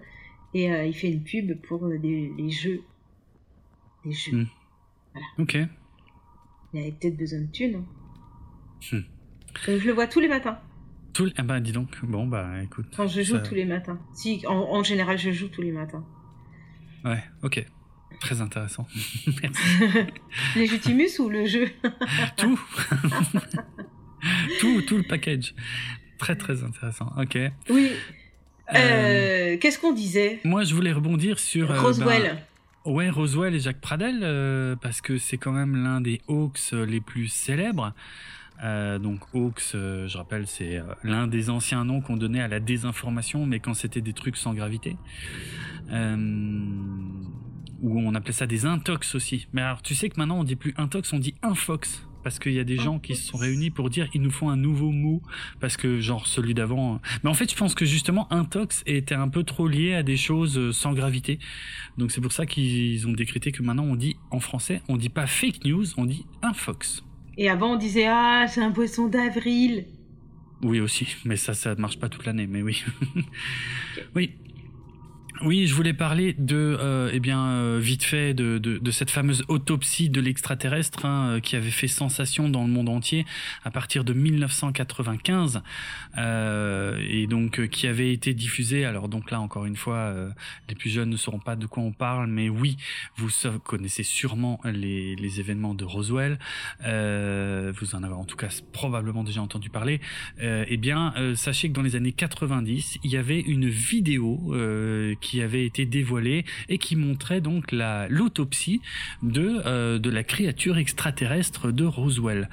Euh, et, euh, et, et, ce qui est ce qui paraît hallucinant aujourd'hui, c'est que donc cette vidéo de l'autopsie de l'extraterrestre, donc ça dure 17 minutes et c'était en noir et blanc d'assez mauvaise qualité.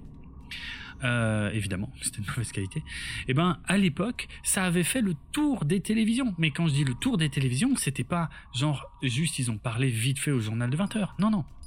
L'autopsie de l'extraterrestre avait euh, avait été l'objet d'une émission spéciale donc présenté par Jacques Pradel, euh, qui euh, d'habitude s'occupait plutôt, euh, comme tu l'as dit, de, de, de, disparition, et puis il réunissait des gens qui s'étaient pas vus depuis une éternité. et là, il avait fait une, une, une émission exceptionnelle sur... c'était lui qui présentait Mystère aussi? Non, hein, c'était pas lui qui présentait Mystère.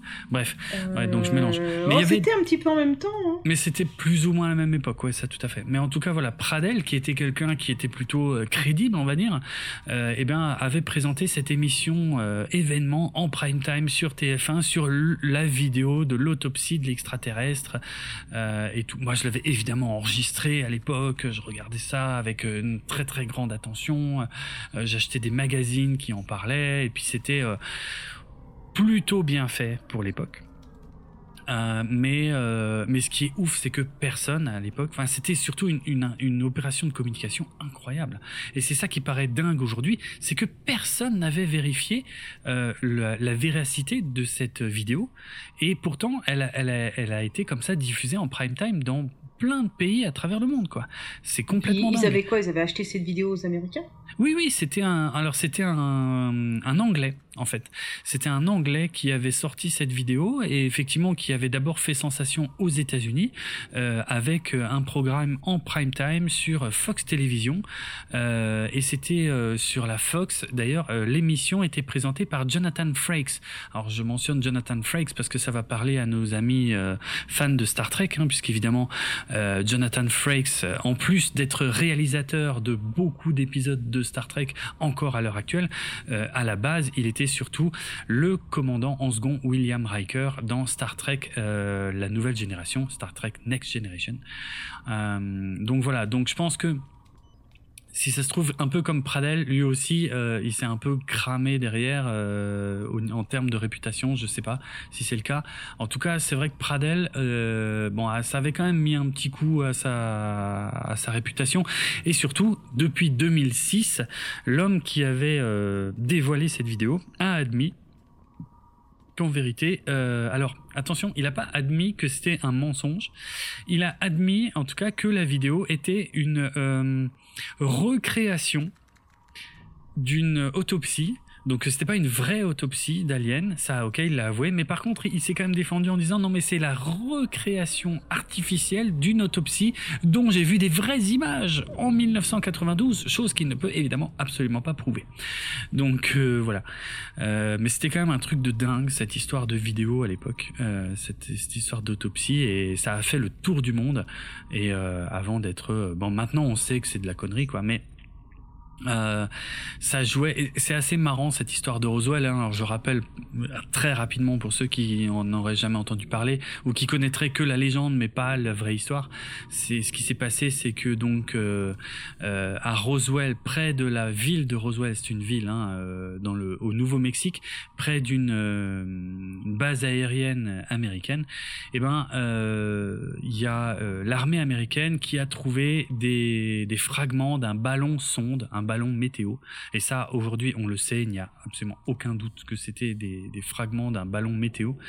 Euh, ballon météo qui servait aussi à, à, espionner un petit peu les comment les les essais nucléaires des, des soviétiques. Ouais, oui, oui, tout à fait. Mais en tout cas, voilà, il y a un de ces ballons météo qui est tombé dans le désert.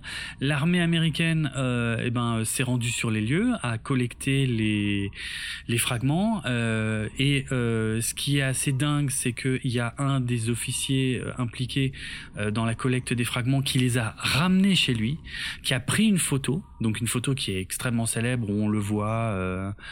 Euh, ah non, d'ailleurs, c'est pas chez lui, non. Apparemment, c'était même au fort militaire. Tiens, j'étais persuadé d'avoir lu à l'époque que c'était chez lui qu'il avait pris cette photo. Bref, de toute façon, je lisais des conneries à l'époque. Il, il y avait un magazine que j'adorais qui, qui parlait que de trucs euh, de, de théories du complot, comme quoi euh, on n'avait jamais été sur la Lune, comme quoi on nous avait menti sur euh, Roswell justement. Donc voilà. Et tout ce qui était écrit dans ce magazine, c'était un tissu de conneries phénoménal.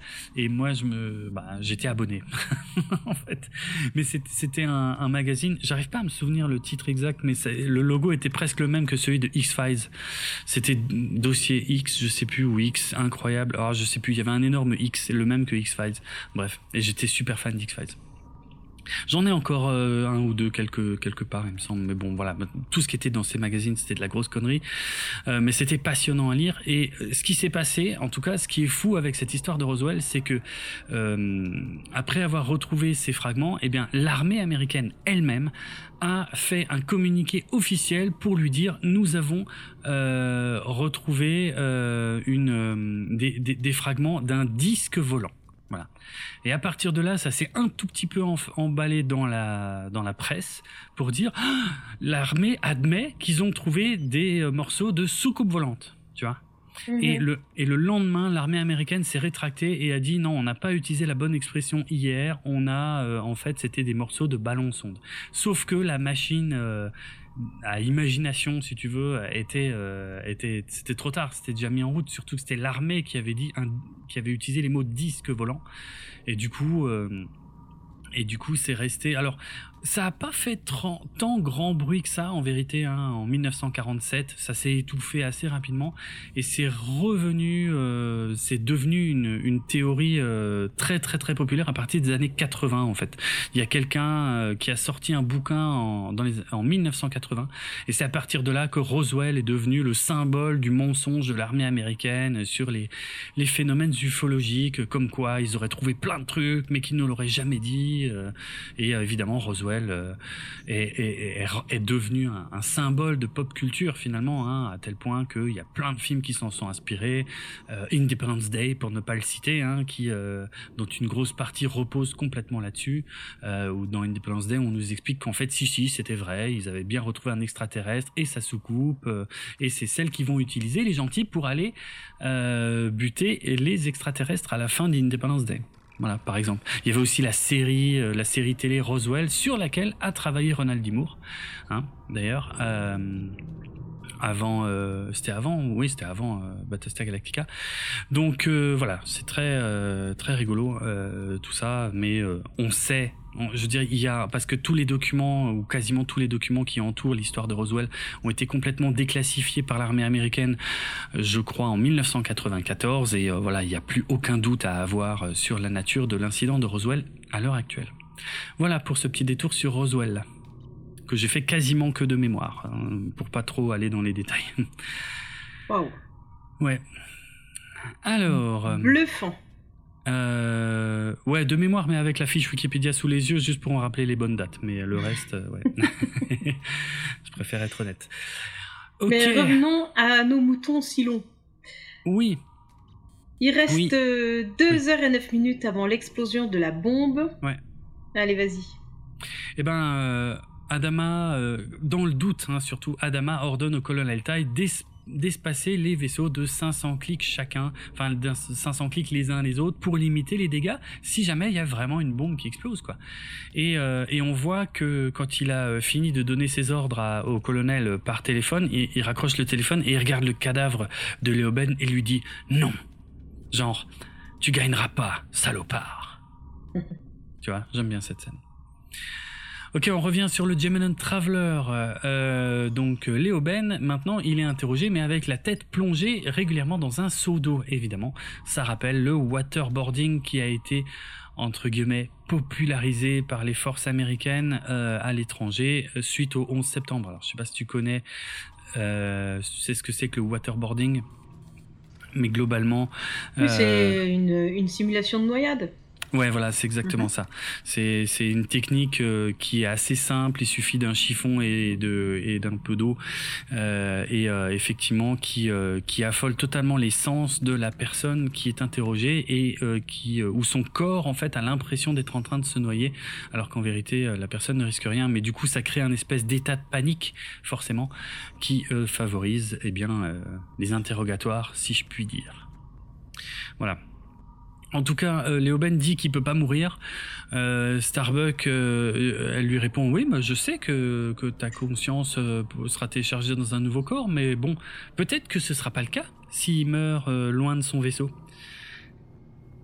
Et Léoben essaie de changer de sujet. Il dit il dit à Starbuck qu'elle a une autre destinée, euh, mais elle se fait pas. Euh, là pour moi, elle a le contrôle. Hein. Euh, elle, elle, rentre pas du tout dans son jeu. Elle lui dit "Écoute, on t'a menti avec ton histoire de Dieu, parce que de toute façon, tu n'as pas d'âme, puisque tu n'es qu'une machine." Encore une fois, ça c'est très intéressant euh, et ça fait un écho direct euh, aux situations de guerre qui avaient lieu à l'époque de la diffusion de la série, mais pas que, hein, parce que ça marche un peu pour toutes les guerres, puisque en gros, elle lui dit, je peux te faire ce que je veux, puisque tu n'as pas d'âme. Et ça, c'est un petit peu la base euh, en termes de technique, euh, de tactique de guerre. Hein. c'est la déshumanisation de l'ennemi, euh, puisque si, en tant, imagine, tu es soldat, mais tu as la foi. Ah, tu te dis, ouais, bon, ben, d'ailleurs, il y a un film, il y a un super film de, ah, comment il s'appelle, de, oh, son nom m'échappe. Ah, l'acteur de l'arme fatale, Mel Gibson. Euh, il y a un super film de Mel Gibson qui est sorti il y a quelques années, qui s'appelle Tu ne tueras point, et qui parle justement d'un soldat euh, qui est très très croyant et qui refuse de tuer. Bon, c'est un cas très particulier et exceptionnel à mon avis parce que c'est une histoire vraie hein, le film de Mel Gibson. Je le recommande hein, c'est vraiment un film très très intéressant tu ne tueras point. Euh, par contre faut avoir l'estomac bien accroché parce qu'il y a une des pires scènes de guerre que j'ai vues de ma vie dans ce film. Euh, Mel Gibson oblige hein, euh, ceux qui connaissent j'imagine savent que les films de Mel Gibson en général font pas dans la dentelle en termes de violence. On, on s'en souvient généralement assez bien. Donc ouais je pense que l'une des bases, notamment pour les soldats américains, qui sont supposément plutôt croyants, puisque c'est au sein, euh, c'est un peu au cœur de leur, leur société, euh, et eh ben à un moment il faut déshumaniser l'ennemi, tu vois. il faut leur expliquer que ce sont pas des vrais êtres humains, comme ça ça facilite le fait qu'ils aillent, euh, bah, qu'ils aillent tuer quoi, tout simplement. Et, euh, et ça a été utilisé hein, de toute façon pendant avec pas mal de guerres, hein, notamment la Seconde Guerre mondiale, où les Japonais étaient perçus comme des animaux par les Américains et pas comme des vrais humains. Et du coup, ça facilite. Euh, c'est de la psychologie. Hein. De toute façon, tout ça, c'est de la manipulation psychologique qui qui, qui, permet de de, eh bien, de favoriser le fait que les soldats vont tuer leur ennemi et euh, surtout pas leur euh, les épargner quoi. Et évidemment, c'était le cas aussi en Afghanistan et en Irak. Hein, euh, mais euh, même euh, même si on remonte plus loin que ça dans, dans l'histoire du monde, hein, de toute façon, les, les colons euh, les colons européens qui sont arrivés en Amérique ou en Afrique euh, c'était un peu pareil. Hein. Euh, tous les peuples locaux, ils considéraient généralement qu'ils n'avaient pas d'âme parce que ce n'était pas des créations de Dieu. Puisque les peuples locaux n'avaient jamais entendu parler de Dieu, ils ne pouvaient pas être des créations de Dieu. Et donc, du coup, ils pouvaient leur faire ce qu'ils voulaient, les violer, les tuer, les, les massacrer, enfin bref. Euh. et, et tout en faisant tout ça, ils continuaient à se considérer comme de très bons croyants.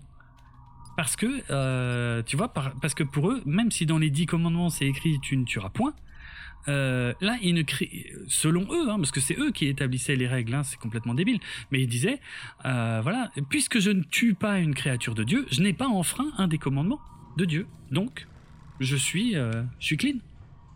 Mm-hmm. C'est quand même hallucinant le nombre de conneries dont les, dont les humains sont capables de se convaincre pour, pour faire les pires trucs, quoi. Et, c'est de ça que nous parle cet épisode. C'est quand même assez ouf, les thématiques dans lesquelles il va, quoi. Moi, bah là, on a clairement le thème de la torture, quoi. Bah oui. Ah bah là, oui. Alors, si tu veux bien, je vais te faire un petit point histoire. Ah. Un petit oui. point histoire que je vais lire, hein, parce que j'ai écrit. Euh, hmm. Je vais pas faire semblant de connaître tout par cœur. Mhm. Euh, donc, D'abord, la torture a été employée euh, pour obtenir des aveux ou des informations euh, secrètes dès euh, la Rome antique, le Moyen Âge. voilà, c'est vraiment quelque chose de très très très ancien.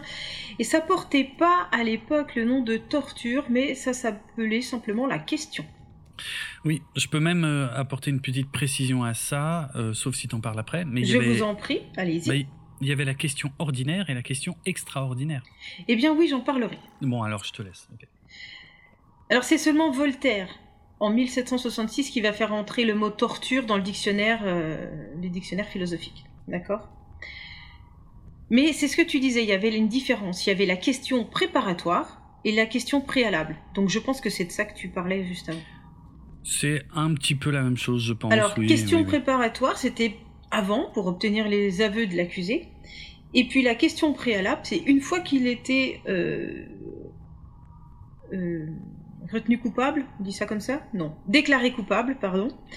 Avant son exécution, on recommençait une série de tortures pour qu'il donne le nom de ses complices ou euh, d'autres informations. Quoi. Ah oui, c'est-à-dire le mec, il est déjà... D'abord, il est torturé pour avouer, et une fois qu'il est avoué, il est torturé pour donner le nom de ses complices juste avant d'être exécuté. Il a aucune chance de s'en sortir. Hein. Putain, c'est clair. Alors, C'est pas exactement la même chose que les définitions que j'avais en tête de la question ordinaire et de la question extraordinaire, mais je vais faire une recherche pour être sûr que je dis pas de bêtises et je te laisse continuer. Donc voilà, donc euh, ça, voilà, ça se passe comme ça. Euh, c'est pas quelque chose euh, comme on voit maintenant euh, qui est dénoncé. Hein. c'était, c'était la procédure. Ouais, ouais. C'est euh, Louis XVI qui a euh, décidé euh, d'abolir ces deux pratiques, mais en réalité, ça reste une méthode de, répression dans beaucoup de dictatures et de régimes totalitaires, mais aussi dans certaines démocraties.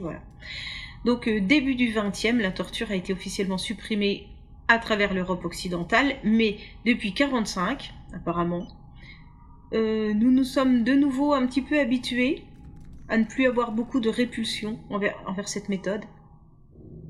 Et le fait de la voir être utilisée dans au moins un tiers des États membres des Nations Unies, hein, alors qu'on rappelle que l'ONU euh, la condamne, eh bien ça fait un petit côté euh, pas toléré, mais bon, bah c'est comme ça, ça existe, mhm. voilà, tu vois. Euh, rappelons que la Déclaration des droits de l'homme interdit la torture hein, en 48. Mm. Nul ne peut être soumis à la torture ni à des peines ou traitements inhumains euh, ou dégradants. c'est comme ça, c'est un, c'est une loi. La Convention de Genève aussi en 49 qui l'interdit, notamment pour les prisonniers de guerre, parce que même si euh, on est en temps de guerre, la torture est interdite. Oui, et là, du coup, c'est là qu'on va pouvoir faire un parallèle avec l'épisode. Alors, juste avant, je vais juste donc euh, préciser la question ordinaire et la question extraordinaire. ça va c'était bien ce que je pensais, ce, que j'avais appris quand j'étais ado. Euh, la question ordinaire, en fait, c'était les termes qui étaient utilisés du Moyen Âge jusqu'à la Révolution française, en gros. La question ordinaire, c'est l'interrogatoire entre guillemets standard, c'est-à-dire mhm. la question ordinaire, c'est le début de l'interrogatoire quand on pose les questions et quand on met un petit peu des patates dans la gueule de celui qui répond pas, ça compte encore comme question ordinaire.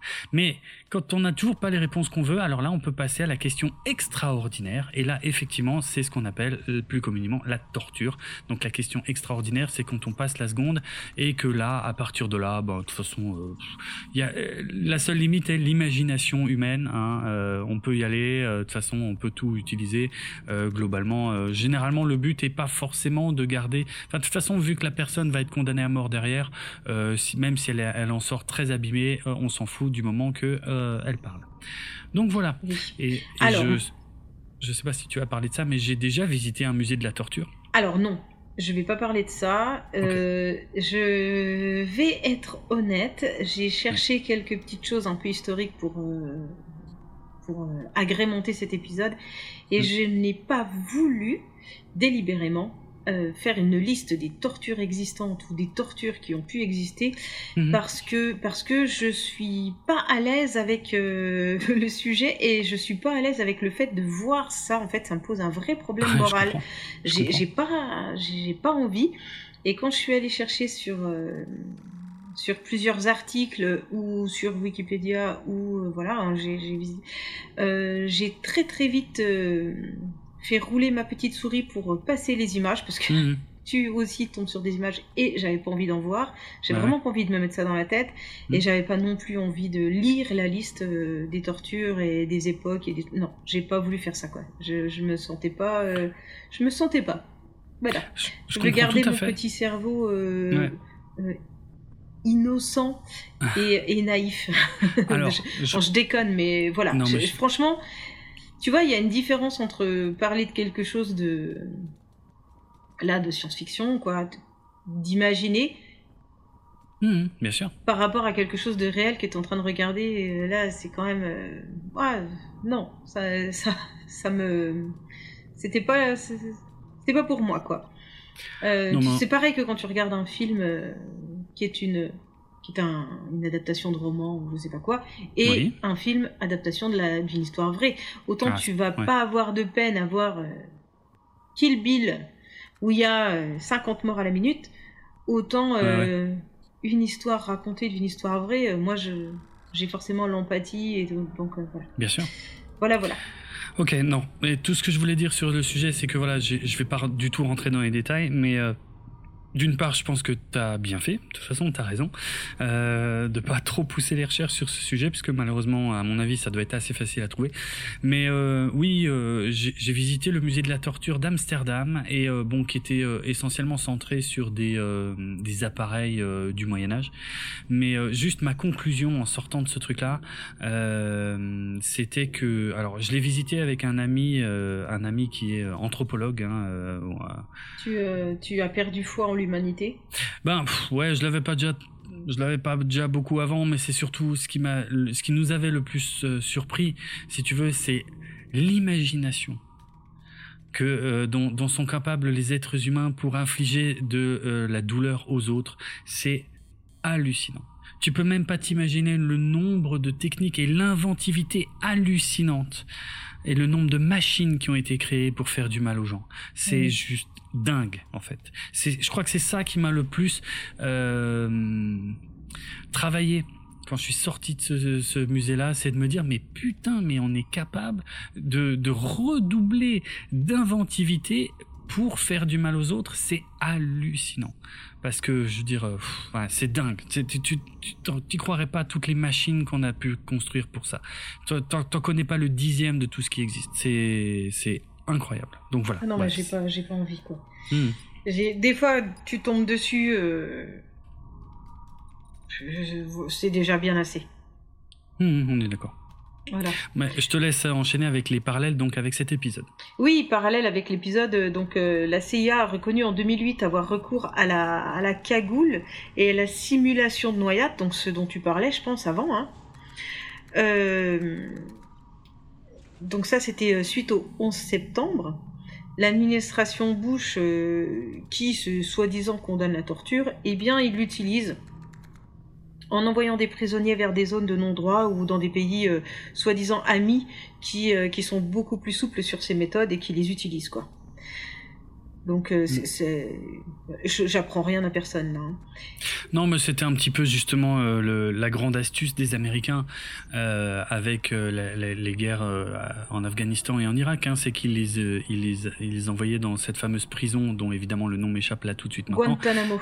Guantanamo, merci, qui est elle située à Cuba et comme Cuba n'est pas couverte par ben probablement les accords de Genève dont tu parlais avant ou les trucs comme ça, mmh, et ben mmh. là ça leur permettait effectivement euh, euh, de, de, faire de la torture en disant on est dans les clous, hein. c'est pas sur le territoire américain, une prison sur le territoire américain n'aurait pas le droit de faire ça, mais à Guantanamo, on a le droit. c'est vraiment du foutage de gueule. Mm. Et donc en 2012, euh, Adama commande une enquête et le rapport établit que les actes de torture ont été inefficaces. En plus, ils ont fait ça pour rien, les gars. C'est dingue ça. Mais euh, enfin, c'est assez inimaginable. Mais ce qui est euh, assez difficile à comprendre, c'est ok, il y a des donneurs d'ordre, mais il y a aussi des bourreaux, quoi. Et comment est-ce qu'on bah, devient tortionnaire euh, Parce qu'on est on ne naît pas en, en étant tortionnaire. Hein. Mhm. Euh, donc il y a plusieurs cas de figure.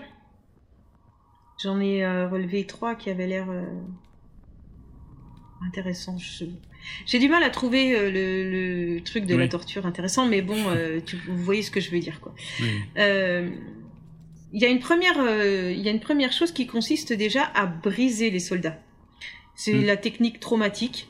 D'abord, il les encense. Hein, donc le soldat arrive, il commence à faire ses classes et tout, et c'est un, c'est le meilleur des meilleurs. Et puis ensuite, il va être, dès qu'il sera vraiment bien et un peu sûr de lui, il va être dévalorisé et cassé vraiment jusqu'à vraiment perdre euh, beaucoup d'amour propre, de confiance en soi, etc. Et à nouveau, ils vont le valoriser comme si c'était euh, des vrais guerriers et qu'ils pouvaient se sentir au-dessus des lois et que tout était autorisé pour eux, etc. Ce qui fait que mm. après ils ont, bah ils, ils ont cette euh, possibilité d'aller plus loin que ce qui est autorisé, quoi. Ouais. Ensuite, il existe la déculturisation. Donc on a une culture, on grandit avec sa famille, euh, on a des principes, on a des, respects, des choses comme ça. Et eh ben euh, ça c'est utilisé surtout avec euh, les enfants soldats. Mm. Donc ils sont sortis totalement de leur vie, tout petits. C'est un truc que quand as des quand quand tu regardes ça, c'est déjà choquant, mais quand t'as des enfants, c'est juste horrible à voir, quoi. Euh, ou peut-être je suis trop sensible, hein, j'en sais rien. Euh, donc, sortir totalement ces enfants de leur vie, ils, ils, peuvent même demander aux enfants de tuer leurs parents hein, en, étant euh, menacés, quoi. Et ensuite, ils sont endoctrinés pour être dans des groupes, faire mmh. la guerre et suivre leur chef. Et l'enfant, euh, perd toute forme de culture. Bah ouais. Et de et d'éducation et de n'importe quoi. De toute façon, il est, il est totalement brisé, quoi. Et puis, euh, et puis il y a aussi euh, une, une façon de faire avec les soldats qui s'appelle l'action et l'inaction. Donc c'est le fait de maintenir les hommes dans l'inaction pendant des heures, des jours, les mettre dans un état de stress. Hein, c'est des, des positionnements de, de camps de soldats qui ne font rien, rien à faire. Et puis, euh, d'un coup, il y a une action et ils sont tellement sous pression que les hommes deviennent des machines et puis on leur répète tout le temps qu'il faut tuer pour pas être tué. Et, euh, et voilà ce qui en découle, quoi. Donc en fait, si tu veux, c'est pas juste quelqu'un à qui on donne l'ordre de devenir tortionnaire. Il y a tout un, il y a tout un système autour qui les rend euh, qui les rend instables ou fous. Enfin, je sais pas trop comment dire ça. Peut-être que si quelqu'un euh, euh, nous écoute et dans l'armée, il va dire que je, suis totalement tort et, euh, j'aimerais tellement avoir totalement tort. Oui, mais je pense pas. Bon, voilà. Donc, c'est des genres de, de techniques qui fait qu'ils arrivent à faire en sorte que les hommes ne soient plus humains. Et il y a encore une autre chose, parce que comment tu peux faire suivre ça à une autre personne euh, il y avait une interview d'un capitaine au sujet de son lieutenant. il lui demandait comment ça se fait qu'il a fait ça, quoi. Comment ça se fait qu'il a torturé mmh. des gens. Et mmh. le capitaine dit, ben en fait, la fin justifie le moyen. C'est-à-dire que cette justification, elle disparaît si la fin n'est pas atteinte. C'est-à-dire que si la personne qui est censée torturer pour obtenir un renseignement ne torture pas jusqu'à avoir le renseignement, c'est un drame. Parce que comment est-ce que tu peux euh, justifier ce que tu es en train de faire s'il n'y a pas un but? C'est du pur sadisme, quoi. Mhm. Tu vois? Donc, et c'est pour ça qu'il disait qu'il y avait autant de, de soldats euh, jusqu'au boutiste. Alors, je crois que l'interview là, elle était pendant euh, la guerre d'Algérie. Hein. Enfin, ça concernait la guerre d'Algérie, je crois. Et donc, les soldats qui le, qui le faisaient, c'était pas simplement pour rechercher de nouvelles violences, c'était parce que euh, les hommes ne, ne voulaient pas admettre avoir fait ça pour rien. Donc ils allaient jusqu'au bout. C'est, tu vois ce que je veux dire? Ouais, ouais, c'est assez ouf. Oui, c'est assez. C'est horrible en fait même d'ailleurs quand on y pense. C'est dingue d'en arriver à penser ça. Je sais pas trop quoi penser. Mhm. Et euh, et puis enfin, il y a aussi celui qui a eu qui a subi tellement euh, de drames, qui a été euh, victime aussi, peut devenir du coup le bourreau par euh, pas, seulement par vengeance, mais aussi par légitimité. Mm. Tu vois là, donc on retourne par rapport à, à notre série. les gens du Galactica, ils ont tous perdu quelqu'un de leur famille ou ah autre, ils ont perdu leur planète du coup, l'inacceptable devient acceptable, quoi. Mm. Tu vois, de, la justification de, de la violence euh, mis en parallèle avec la souffrance subie par, euh, par celui qui va devenir violent, quoi. Mm. Et du coup, quand on voit euh, Starbuck euh, valider la torture, et eh ben. Ah oui, quoi, on se dit, ouais, bah, ils ont quand même pris cher, ils ont quand même bien le droit d'avoir un petit peu de, de renseignements, qui est le bon, qui est le méchant, quoi. Et c'est c'est fou hein, d'en arriver là parce que Starbuck est censé être euh, euh, l'une des grandes héroïnes de la série. Donc c'est pas un choix innocent aussi de la part de Ronald D. Moore de la choisir elle pour aller commettre des actes de torture.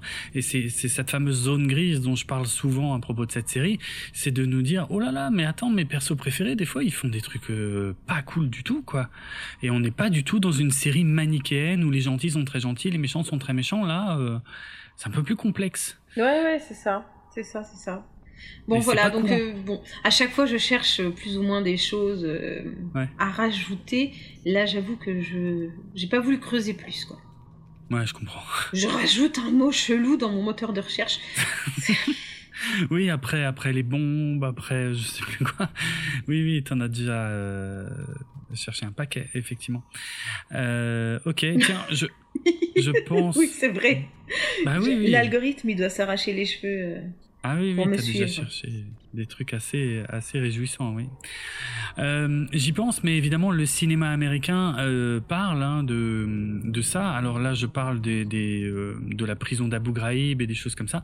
et je viens de me souvenir d'un film plutôt récent puisque on, a eu par exemple plein de films après la guerre du Vietnam, on a eu plein de films sur euh, ben, les mecs qui revenaient du Vietnam complètement secoués, euh, traumatisés par ce qu'ils avaient vécu là-bas. Et euh, c'est un peu le cas depuis quelques années pour la guerre en Irak ou la guerre en Afghanistan, hein, qui mine de rien, et je m'en suis rendu compte que très récemment, la guerre en Afghanistan a duré 20 ans. 20 ah mais oui, c'est un truc de fou, on s'en rend pas compte. Mais la guerre en Afghanistan, elle a commencé juste après le 11 septembre, et le retrait total des troupes, euh, il n'a été fait que par Donald Trump euh, à la toute fin de son mandat, ou, par Joe Biden au début de son mandat. Mais en tout cas, c'est hyper récent. La guerre en Afghanistan, elle a duré 20 ans. Mhm. C'est hallucinant en fait. C'est euh, Ouais, c'est hallucinant quand on en pense, quand on y pense. Et euh, il y a un film euh, plutôt récent dont, à mon avis, pas grand monde a entendu parler. C'était un petit film. Moi, je l'ai vu au cinéma. Euh, ça s'appelait The Card Counter. C'est un film de Paul Schrader produit par Martin Scorsese avec euh, Oscar Isaac euh, dans le rôle principal. Et Oscar Isaac donc il joue le rôle d'un gars qui euh, dont, toute la vie c'est que de voyager d'un casino à l'autre aux États-Unis parce que il sait bah voilà c'est le titre du film hein, The Card Counter il sait compter les cartes. Donc il gagne facilement au jeu de cartes. Mais comme c'est c'est une pratique qui est interdite dans les casinos il peut jamais rester trop longtemps dans un casino donc il va dans un casino, il gagne un peu, et puis il continue, il va dans un autre, et ainsi de suite. Et, sa vie n'est que ça. Et euh, mais ce qu'on apprend assez rapidement dans le film, c'est que il a été, euh, ben il a été officier à la prison d'Abu Ghraib, euh, où il était sous les ordres d'un ben, d'un gradé complètement cinglé et qui, ben en fait, qui, qui, qui, qui le forçait à torturer les prisonniers d'Abu Ghraib. Donc c'est un film en fait au-delà de son thème de base hein, qui est euh, sur euh, l'histoire d'un mec qui qui, qui, vit sur la route et qui euh, gagne des qui gagne sa vie uniquement en jouant aux cartes et eh ben euh, ça parle en vérité de ce qui s'est passé dans la prison d'Abu Ghraib et des conséquences pour les mecs qui étaient là-bas. C'est-à-dire que euh, quand ils étaient là-bas on les avait conditionnés à ce que la torture qu'ils faisaient subir aux prisonniers c'était quelque chose de tout à fait normal c'était pour la défense de leur pays. Mais quand ils reviennent aux États-Unis c'est des mecs qui sont complètement cassés. Mmh. socialement enfin leurs repères sont plus du tout les bons quoi euh, et euh, du coup, voilà, c'est super intéressant. C'est pas, c'est pas un film très connu, mais c'est un, c'est un film assez sombre, hein, euh, assez dur, euh, qui rappelle un peu les films, ouais, sur les conséquences du Vietnam. Voilà, ça s'appelle The Card Counter et ça parle euh, des, des tortures à Abu Ghraib. C'est un des rares films là qui me reviennent tout de suite en mémoire, en tout cas qui aborde ce sujet. Mais c'est forcément le cas de plein de soldats américains, effectivement, qui sont revenus de là-bas et qui doivent être bien secoués par par ce qu'ils ont fait là-bas, quoi. C'est, c'est sûr que ça existe. Donc voilà. Euh, on va continuer et je meuble parce que j'ai fait dérouler le menu ah. du conducteur et je sais plus où je suis. Bravo. Euh, je sais que je dois parler euh, du Simon qui se télécharge, mais je sais plus pourquoi. Tu avais une question. tu avais une question à ce sujet. D'où ça sort bah, C'est pas grave, on va repartir de but en blanc dans l'épisode. Hein, euh. Tu veux Mais je, peux, je peux te dire quelle est la question que tu te posais. Mais je, je sais quelle est la question, mais je sais plus pourquoi elle vient là, mais c'est pas grave, je la pose. Allez, c'est ah. parti. Oui, euh, si, c'est parce que tout à l'heure on a dit que euh, Starbucks lui dit que si ça se trouve, il a peur d'être trop loin. Enfin, tu vois, il a peur de pas se retélécharger parce qu'il est trop loin des autres silons. Ouais, c'est elle qui suppose ça. Hein. C'est elle qui suppose ça, on est d'accord. Hmm. Alors moi j'ai une question. Du coup, et peut-être ils peuvent se télécharger d'un silon plus proche, et le silon là, il va aller vers le silon qu'il faut et il va le retélécharger, tu vois. Il va faire, il va servir de pont. Ok. Donc, Léo Ben, il se télécharge dans un silon qui traîne dans le coin. Le silon qui se traîne dans le coin, qui traîne dans le coin, il se barre et il va télécharger Léo Ben vers celui qui voulait euh, être son réceptacle définitif. D'accord. Peut-être c'est euh, possible. C'est pas bête, c'est pas bête. En tout cas, en l'état des connaissances euh, à ce stade de la série. Alors peut-être le Silon, il reçoit un message. Hmm. Voulez-vous euh... Attends, comment c'est écrit sur les ordinateurs? Voulez-vous remplacer? Enregistrer sous, voulez-vous remplacer le dossier existant? Oui. Elle est pas mal. Et du coup, euh... oui, vous créez un nouveau dossier. Hmm. Peut-être il peut être euh, deux silons en même temps, et puis comme ça, il peut le redonner à un autre. Hmm. Ça dépend de l'emplacement restant. Ah oui, ah, tu penses, ah oui, de, l'espace de stockage euh, disponible. Oui, c'est ça. Ah oui, c'est ça. Et pourquoi pas Alors, donc, je redis, en l'état des connaissances à ce stade de la série, la question est légitime. Maintenant, je vais quand même me permettre de répondre non, ça marche pas du tout comme ça, mais tu sauras bientôt pourquoi. Eh ben, ils sont pas, ils ont pas l'esprit très pratique. Ah, ils sont mal conçus ces bordels. Hein. Euh, ils peuvent, euh, ils ressentent la douleur, ils peuvent pas se télécharger n'importe où. Oui. Ils sont pas si bien conçus que ça ces machins. Ah, ils auraient pu y penser, putain. Bref. Oui. Alors qu'est-ce qu'il dit Léo Ben? Peut-être que, peut-être que c'était pas le but. Alors, Léo Ben, qu'est-ce qu'il dit? Il dit qu'il a une âme. Il le répète. Oui, il s'en fout de son corps. Il s'en fout de son corps. Lui, il veut sauver son âme. Alors, on est d'accord, c'est vrai qu'il fait une distinction assez nette entre les deux. Ouais, c'est vrai, c'est vrai, c'est intéressant. Euh, et euh, mais surtout, il change de sujet et, il dit à Starbuck qu'il connaît son histoire. Donc là, il recommence une tentative de déstabilisation parce qu'il dit à Starbuck qu'elle a été élevée par une femme qui l'a fait souffrir. Voilà. Et que Starbuck se comporte aujourd'hui dans sa vie comme pour donner raison à sa mère qui la traitait comme une moins que rien. Et c'est intéressant parce que, bon, alors, toi, t'es pas censé le savoir, mais c'est pour ça que je l'ai dit avant, mais il a raison. Il a raison sur ce, enfin, il a, en tout cas, il a raison sur le fait que la mère de Starbuck était très dure avec Starbuck. Ouais. Euh, ça, là-dessus, il a raison. Et, et, dans l'épisode, Starbuck ne nie pas, hein, euh, et, ça fait écho en plus à au petit dialogue qu'elle avait à propos de sa mère euh, au tout début de l'épisode avec Adama.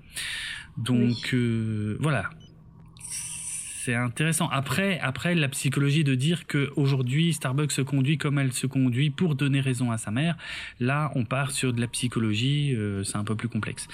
Euh, je sais pas s'il a raison ou pas, je m'exprimerai pas à ce stade en tout cas, mais euh, mais c'est intéressant qu'il parte sur ce terrain et c'est clairement une tentative de déstabilisation. Ça, je pense qu'il n'y a, pas photo par contre. Bon, moi j'aimerais bien comment comment euh, j'aimerais bien savoir comment il fait pour savoir tout ça. Ah ça, ouais, ça je suis d'accord. Hein? Alors peut-être il lit dans les pensées. Oula, mais. Ben pourquoi pas Parce que, en fait, je me dis, euh, comme numéro 6, elle fait un truc bizarre avec le cerveau de, de l'autre que je ne peux pas blairer. Ouais. Euh, ben, peut-être ils ont un truc qu'ils arrivent à lire dans les pensées des gens. Bon, en même temps, mhm. non, pas trop. Parce que s'ils arrivaient à lire dans les pensées de tous les humains, ils sauraient tout de suite euh, leur stratégie et ça ferait longtemps qu'ils les auraient, les auraient tous éliminés. Je pense, ouais. Je pense. et, je, je, rappelle. Je rappelle qu'on ne connaît pas la, la, vraie nature de la numéro 6 qui parle avec Baltar. Hein. Oui, oui, oui, oui, oui, oui, Voilà. Peut-être que c'est pas du tout une Silon euh, qui s'est implantée dans sa tête. Hein. Peut-être que c'est juste une espèce de comment une, une espèce de forme de ah ce mot je le cherche toujours à chaque fois que j'en ai besoin. Ah, une maladie mentale très connue euh, où on entend des voix et euh, j'arrive jamais oui, à me Oui, oui, oui, ok. Euh... C'est une forme de. Ah bien embêtés tous les deux. De hein. cette, face... de cette euh, maladie mentale, effectivement. Schizophrénie. dont il parle. Schizophrénie. Ouais, c'est peut-être que la numéro 6 de Baltar n'est qu'une matérialisation de la schizophrénie de Baltar, tu vois. Je veux dire, on a, on a bien, je suis attentif dans tous les épisodes jusqu'ici de regarder ce que dit numéro 6 jusqu'ici ça n'a jamais été quelque chose que Baltar ne savait pas déjà. Tu vois hmm. Et ça peut être juste la matérialisation des pensées de Baltar. Et jusqu'ici, ça marche à 100%. Donc on sait pas. Ou alors, euh, peut-être que qu'il a fuiné dans les dossiers de l'armée aussi. Hein. Peut-être, va savoir. je pense que dans les dossiers euh, de l'armée, euh, chaque soldat a un petit résumé de sa vie ou je sais pas quoi. Hein. Ou alors il a scrollé tout le Facebook du vaisseau. Pourquoi pas Si tu crois qu'ils n'ont ah pas ça, ils sont dans le futur, il doit bien exister un truc comme ça. Hein. Alors, je rappelle qu'ils euh, n'ont pas de réseau. Ils n'utilisent pas de réseau, ils n'ont pas d'équivalent d'Internet, euh, et que c'est justement pour ça qu'ils sont encore en vie. Parce qu'ils n'utilisent eh pas de réseau. avant Facebook, attention, oui. moment nostalgie, ou pas, je rappelle que la nostalgie c'est de la merde, on va pas le développer ici. Ah oui, sans contexte, c'est... Sans, contexte, c'est un peu particulier. Je pense que la nostalgie, c'est la merde, mais ça, peut-être une prochaine fois. Oui. euh, euh, avant Facebook, il existait, hmm. quand on était à l'école primaire, des cahiers d'amitié. Est-ce que tu as eu des cahiers d'amitié? Alors, ça me dit ah, quoique. C'était la version papier de l'ancêtre de Facebook.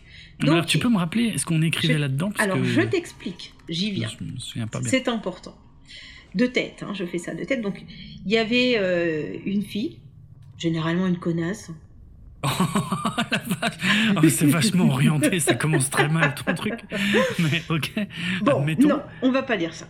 Généralement une populaire. Euh, qui faisait son premier cahier d'amitié et si tu voulais, tu pouvais participer. Donc elle te prêtait son cahier, donc n'importe quel cahier d'école. Hein. Euh, sur la couverture, elle avait fait du scrapbooking et elle avait mis plein de trucs euh, pour faire joli.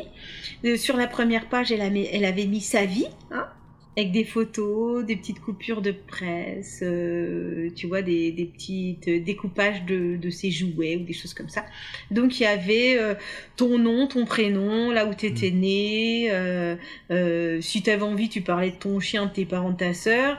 Euh, tu mettais une photo de, de, de, chez toi ou de ta ville. Les photos de... Il fallait mettre des photos. Ça, alors, ça coûtait une blinde de les découper les photos. Tu penses bien que moi, mes parents disaient, tot, tot, tot, non. tu découpes pas des photos pour mettre dans les cahiers de tes copines. Ce sont des connasses. Je te rappelle. Non, je rigole. C'est pas vrai, c'était pas que des connasses. Et donc ah, le, pas que. tu mettais euh, quel était quel, quel, quel, quel étaient tes rêves euh, ou alors euh, quelles étaient tes passions, quelles étaient tes passions. tu, tu, tu faisais toute une page, même deux pages si tu voulais, avec voilà des photos, de l'écriture. Tu disais aussi à quel point t'aimais cette fille qui t'avait prêté le cahier d'amitié pour pouvoir leur répondre. Puis après, elle gardait le cahier, le donnait à une autre fille, puis à une autre fille, puis à une autre fille. Ou des fois, il y avait un mec, on ne sait jamais, hein, euh, qui pouvait remplir le cahier d'amitié. Euh, mais c'était quand même très féminin. Et, euh, et on se le repassait comme ça dans la classe. Donc, la fille populaire, elle avait plein de pages de remplis. Hein, mmh. Elle passait souvent en premier, donc c'est elle qui avait les plus belles photos, hein, parce que je, je rappelle qu'à l'époque, il n'y avait ni imprimante, ni photocopieuse, ni choses comme ça, en tout cas sûrement pas pour remplir ça. Oui, mais oui. Et puis toi, bah, pour faire pareil, tu faisais aussi ton cahier d'amitié. Alors, tu avais tes deux meilleures copines qui avaient, qui avaient euh, fait les deux premières pages de ton, de ton cahier de 96 pages qui serait jamais rempli. forcément. Et puis ta maman, elle t'avait pas acheté un beau cahier. Hein. C'était celui de l'année dernière que t'avais pas fini. T'avais arraché les premières pages pour faire comme si c'était un cahier neuf. c'est vachement précis. Hein. Oui, c'est précis parce que moi, je, moi, à chaque fois qu'on me dit depuis qu'il y a Facebook, putain, on n'a rien inventé, quoi. On a changé le support, mais c'est la même chose. C'était, t'es d'accord? Hmm. Ah oui, ça par contre sur, les, sur le principe général, je suis d'accord, oui, oui. C'était la même chose, le même ressenti euh, honteux ou valorisant.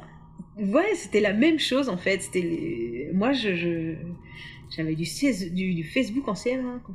Hmm. Je pense juste avec émotion à toutes nos auditrices qui ont oh été les premières. Qui avaient le cahier de 96 pages rempli voilà, qui, ont initié les cahiers d'amitié dans leur classe et que tu viens de copieusement insulter. Euh, et euh, c'est bien. Je pense qu'elles nous écoutent pas. Ah ouais Mm. Bon, j'espère. j'espère.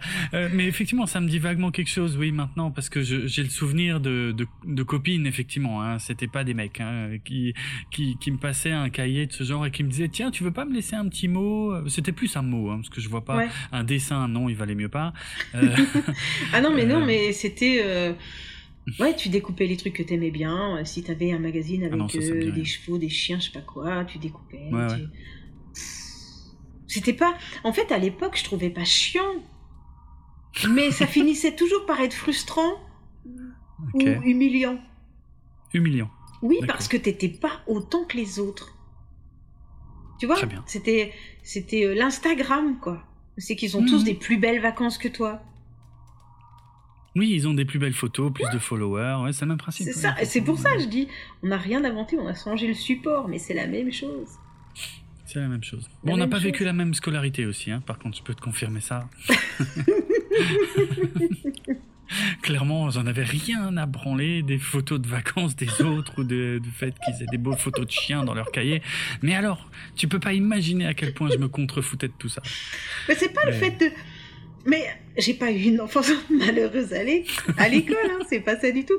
Du coup, mais, euh, non, mais c'est vrai quand même que tu. euh, Ça montrait clairement la différence. Alors après, au collège, il y avait plus ça. hein. C'était que Ah, en primaire. C'est plutôt en primaire. Ah ouais, mais ok, là, au collège, il y avait la, la photo de classe. Et Ah euh, oui. sur la photo de classe, euh, sur la couverture en carton, il y avait toujours des petits, ca- des, des, des petits casiers, des petites cases où tu pouvais écrire les noms des gens, Ouais. te souvenir de leur tête euh, Hum, hum. plus tard.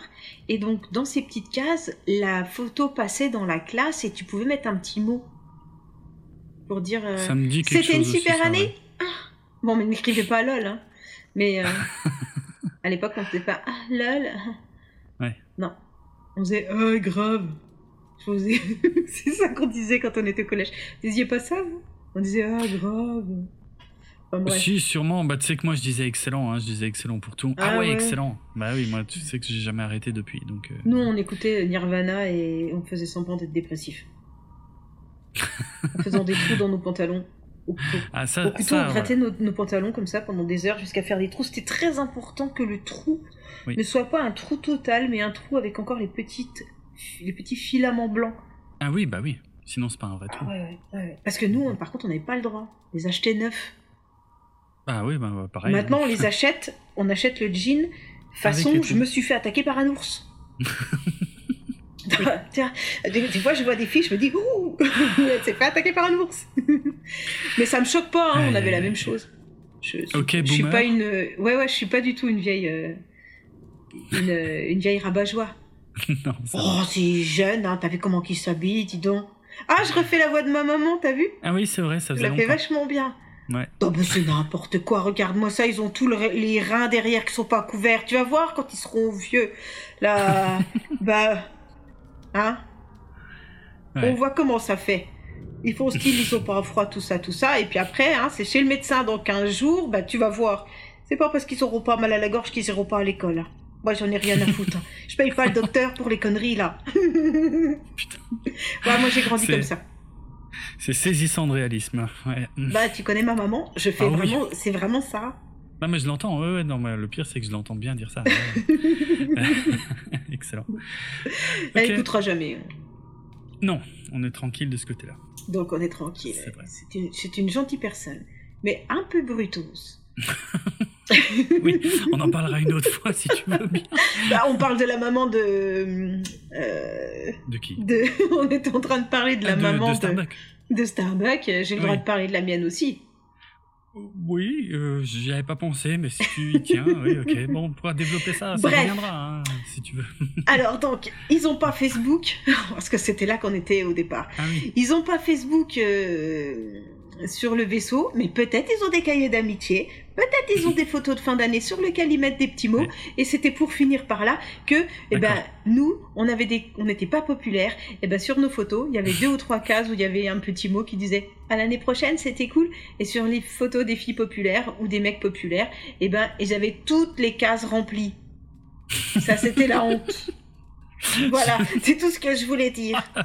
Mais j'ai eu une enfance très heureuse. Ah oui, oui, Avec une maman tendre et délicate. Maman, si tu m'écoutes, bisous. Bon, eh ben, on, on Mais- reviendra là-dessus. Euh, ça a l'air très intéressant. C'est important, Jérôme, que les gens qui nous écoutent nous connaissent un peu. Oui, oui, bah, je Ou nous oui, détestent enfin, plus, parce que c'est possible que je les saoule. Aussi, oui, aussi. Mais euh, Mais si toi Mais, aussi euh, tu es un cahier d'amitié, s'il te plaît, tu as l'air. dis-le-moi. Tu as l'air d'avoir besoin d'en parler, donc on y reviendra hein, dans de futurs épisodes. Et euh, voilà. Maintenant. Ah, alors revenons à bord du Galactica, parce que c'est ah. toujours à moi de parler. Oui, eh oui. Eh oui, eh oui il dit ça. Eh, eh. on n'a pas fini. Hein. Non, ça c'est. On n'a pas le cul sorti des ronces. Mm Baltar, qu'est-ce qu'il fait à bord du Galactica? Eh bien, il analyse les résultats du test de Boomer. Il tente de plaisanter avec Boomer. Allez, vert, vous êtes humaine. Rouge, vous êtes un une méchante Silon. Ben, il rigole pas du tout. Cette scène est très drôle. Enfin, moi, elle me fait rire parce que je, rappelle que Baltar me fait rire. Et là, il fait le guignol et il se rend compte qu'il a fait une très mauvaise blague et qu'il a en face de lui une fille qui est très inquiète. Et du coup, euh, enfin bon, il est con. Il est con. C'est marrant qu'il ait autant de connaissances en étant si con. Comme quoi, la culture n'a rien à voir avec l'intelligence. Encore une fois. Mm. Donc, euh, il lui demande si elle vient de cette ville dont je ne sais pas prononcer le nom. Oui, Erilon. Ah, ok, d'accord. Je m'en souvenais plus. Et elle répond non, qu'elle vient de Troy, la colonie euh, minière où il y a eu une explosion accidentelle et euh, ça a coûté la vie à toute sa famille. Mm-hmm. La pauvre chérie. Donc en fait, toute sa famille est morte avant l'explosion. Euh, ah oui, avant la destruction des colonies par les Silons. Ah oui, oui, oui. Donc elle est, ouais, ouais, d'accord, elle est orpheline depuis même avant, quoi. Ah oui, largement, largement. Elle est orpheline euh, de mémoire euh, avant même d'entrer à l'académie militaire, en fait, tu vois. Elle était déjà orpheline. Euh, Disons, c'est un peu pratique, ça, pour être un si long. On en reparlera après, je te laisse continuer. T'as remarqué. Et, je tiens cette information, encore une fois, de la Bible de Battlestar Galactica. Donc tout ça, ce sont des éléments sur lesquels on reviendra. Mais euh, là, ce que je voulais souligner, c'est que le nom de Troy, donc le nom de la colonie minière, est, c'est forcément euh, à la fois une référence mythologique, mais aussi une référence à euh, ben, probablement au passé de Battlestar Galactica, à savoir la, la série Galactica 1980, le fameux spin-off complètement pourri de 1980, puisque je rappelle que euh, les deux personnages principaux s'appelaient Troy et Dylan. Et Troy, euh, si ma mémoire est bonne, Troy c'était celui qui était le petit boxy qui avait grandi, ou c'était Dylan non, c'était Troy hein, qui était. Ouais, c'était Troy qui s'appelait, enfin, qui était en fait le, boxy, le petit boxy mais grand. Bref, donc ça peut être une référence à ça, mais évidemment aussi Troy, ben c'est Troyes, la ville de Troyes, et euh, le fait que euh, Boomer euh, pense qu'elle vient de la colonie de, de Troy, ben c'est peut-être un clin d'œil au fait que Boomer c'est un peu une sorte de cheval de Troie au sein du Galactica. Si, si, ça c'est pas un clin d'œil malin, je sais pas. Voilà, ça peut être ça. Je te laisse continuer. Merci pour ce détail parce que moi je l'avais pas du tout. Hein.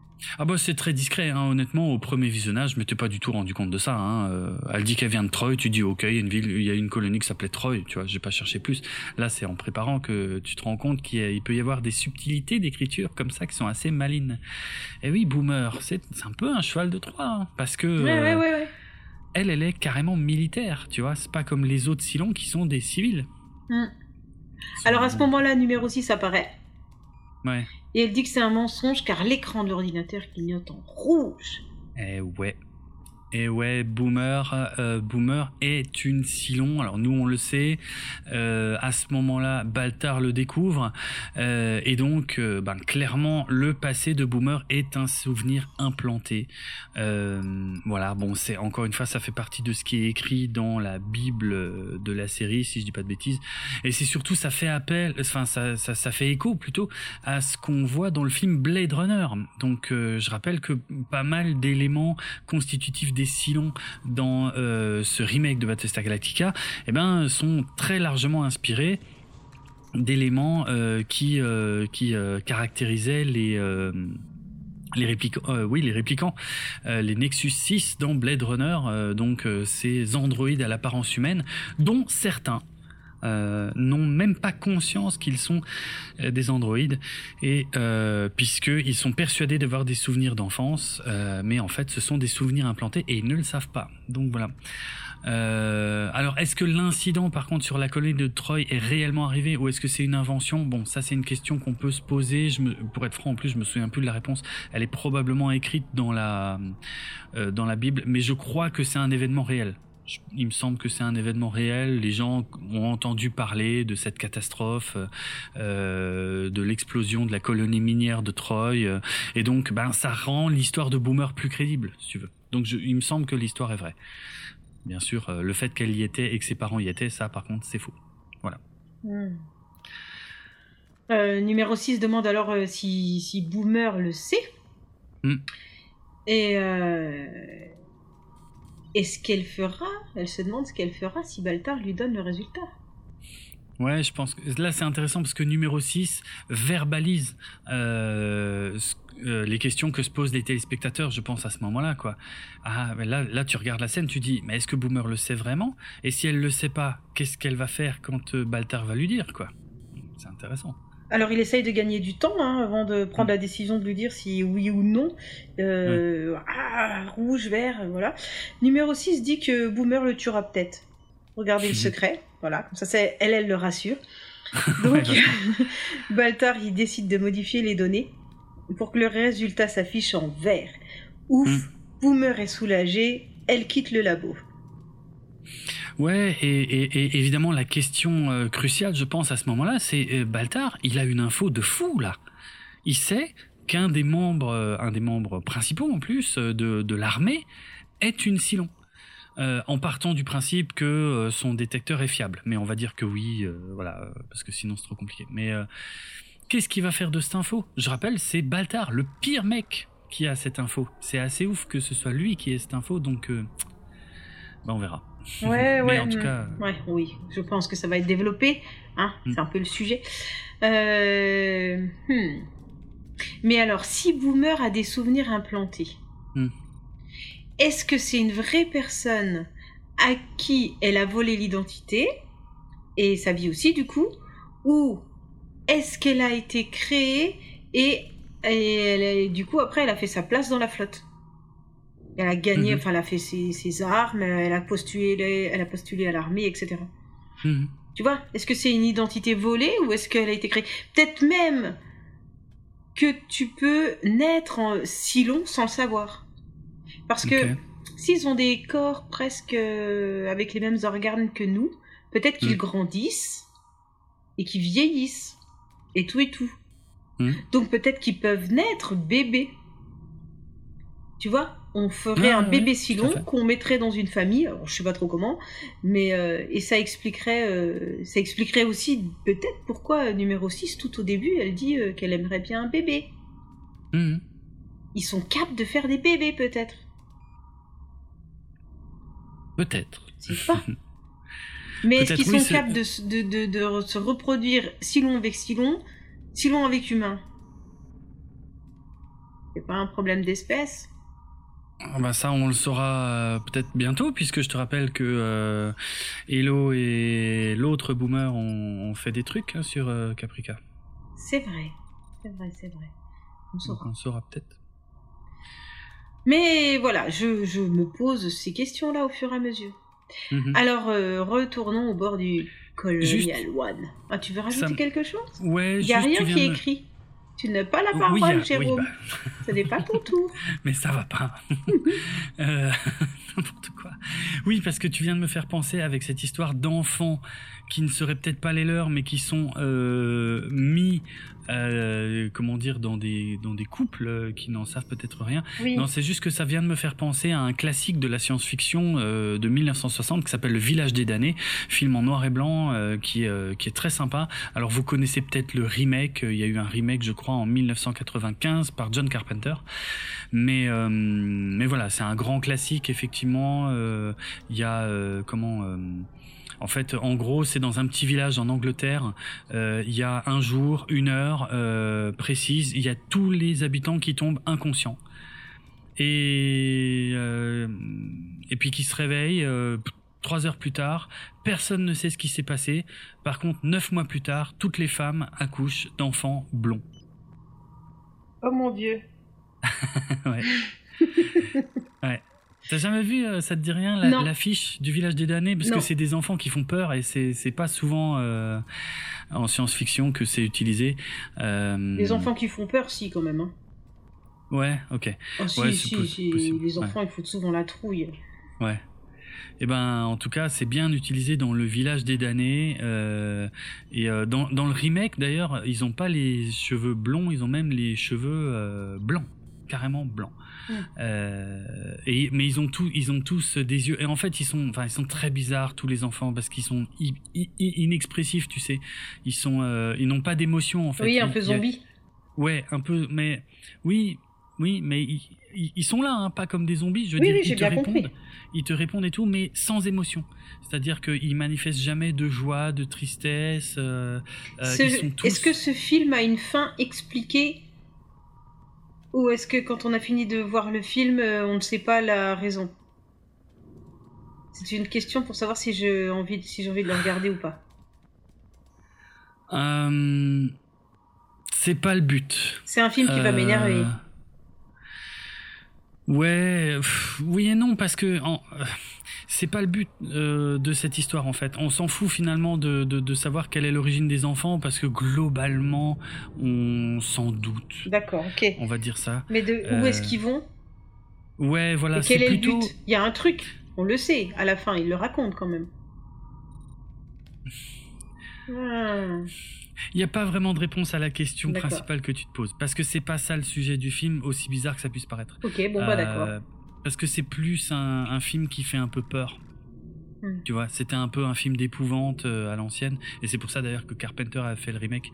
Euh, donc, euh, ouais, il n'y a pas, n'y a pas de réponse claire à cette question parce que c'est pas ça en fait. C'est-à-dire que le, le, vrai thème du film, c'est qu'au bout d'un moment, ces enfants commencent à représenter un, un danger assez évident pour euh, cette euh, pour ce village. Et, euh, et la vraie histoire, c'est de savoir comment le village va s'en sortir parce que ben c'est des enfants quoi. Je veux dire, on n'ose pas toucher aux enfants, donc c'est compliqué sachant qu'en plus il y a ben, tout le monde n'a pas la même vision des enfants il y en a qui ont peur de leurs enfants mais il y en a d'autres qui disent ah, on touche pas à mes enfants moi je suis content d'avoir eu un enfant parce que peut-être que euh, on m'avait dit que j'en aurais jamais enfin tu vois des trucs comme ça bref donc c'est plus une c'est plus une question de comment je pourrais dire de psychologie de groupe tu vois ce film en fait. L'origine des enfants n'est vraiment pas la préoccupation principale du film. Euh, mais c'est un film intéressant, vraiment. Bon. On le note dans un petit coin, des choses à voir. Est-ce qu'on retourne du coup sur le Colonial One? Oui, j'aimerais beaucoup retourner sur le Colonial One. Alors c'est euh, parti, décollage. Non, je déconne. Euh, parce que la présidente Roselyne a de nouveau une, une, petite vision de Léoben alors qu'elle est assoupie, donc euh, c'est très bref. Euh, et, et, et, du coup, il y a Billy qui lui dit la bombe doit exploser dans moins d'une heure. Et là, elle dit ok, je veux une navette, je veux aller sur le Gemini Traveler, euh, il faut que je rencontre ce Silon. Et Billy il dit non, bah non, madame, écoutez, euh, elle, dit non, taisez-vous, taisez-vous El Kabash, je ne veux rien savoir, je veux aller sur le Gemini Traveler.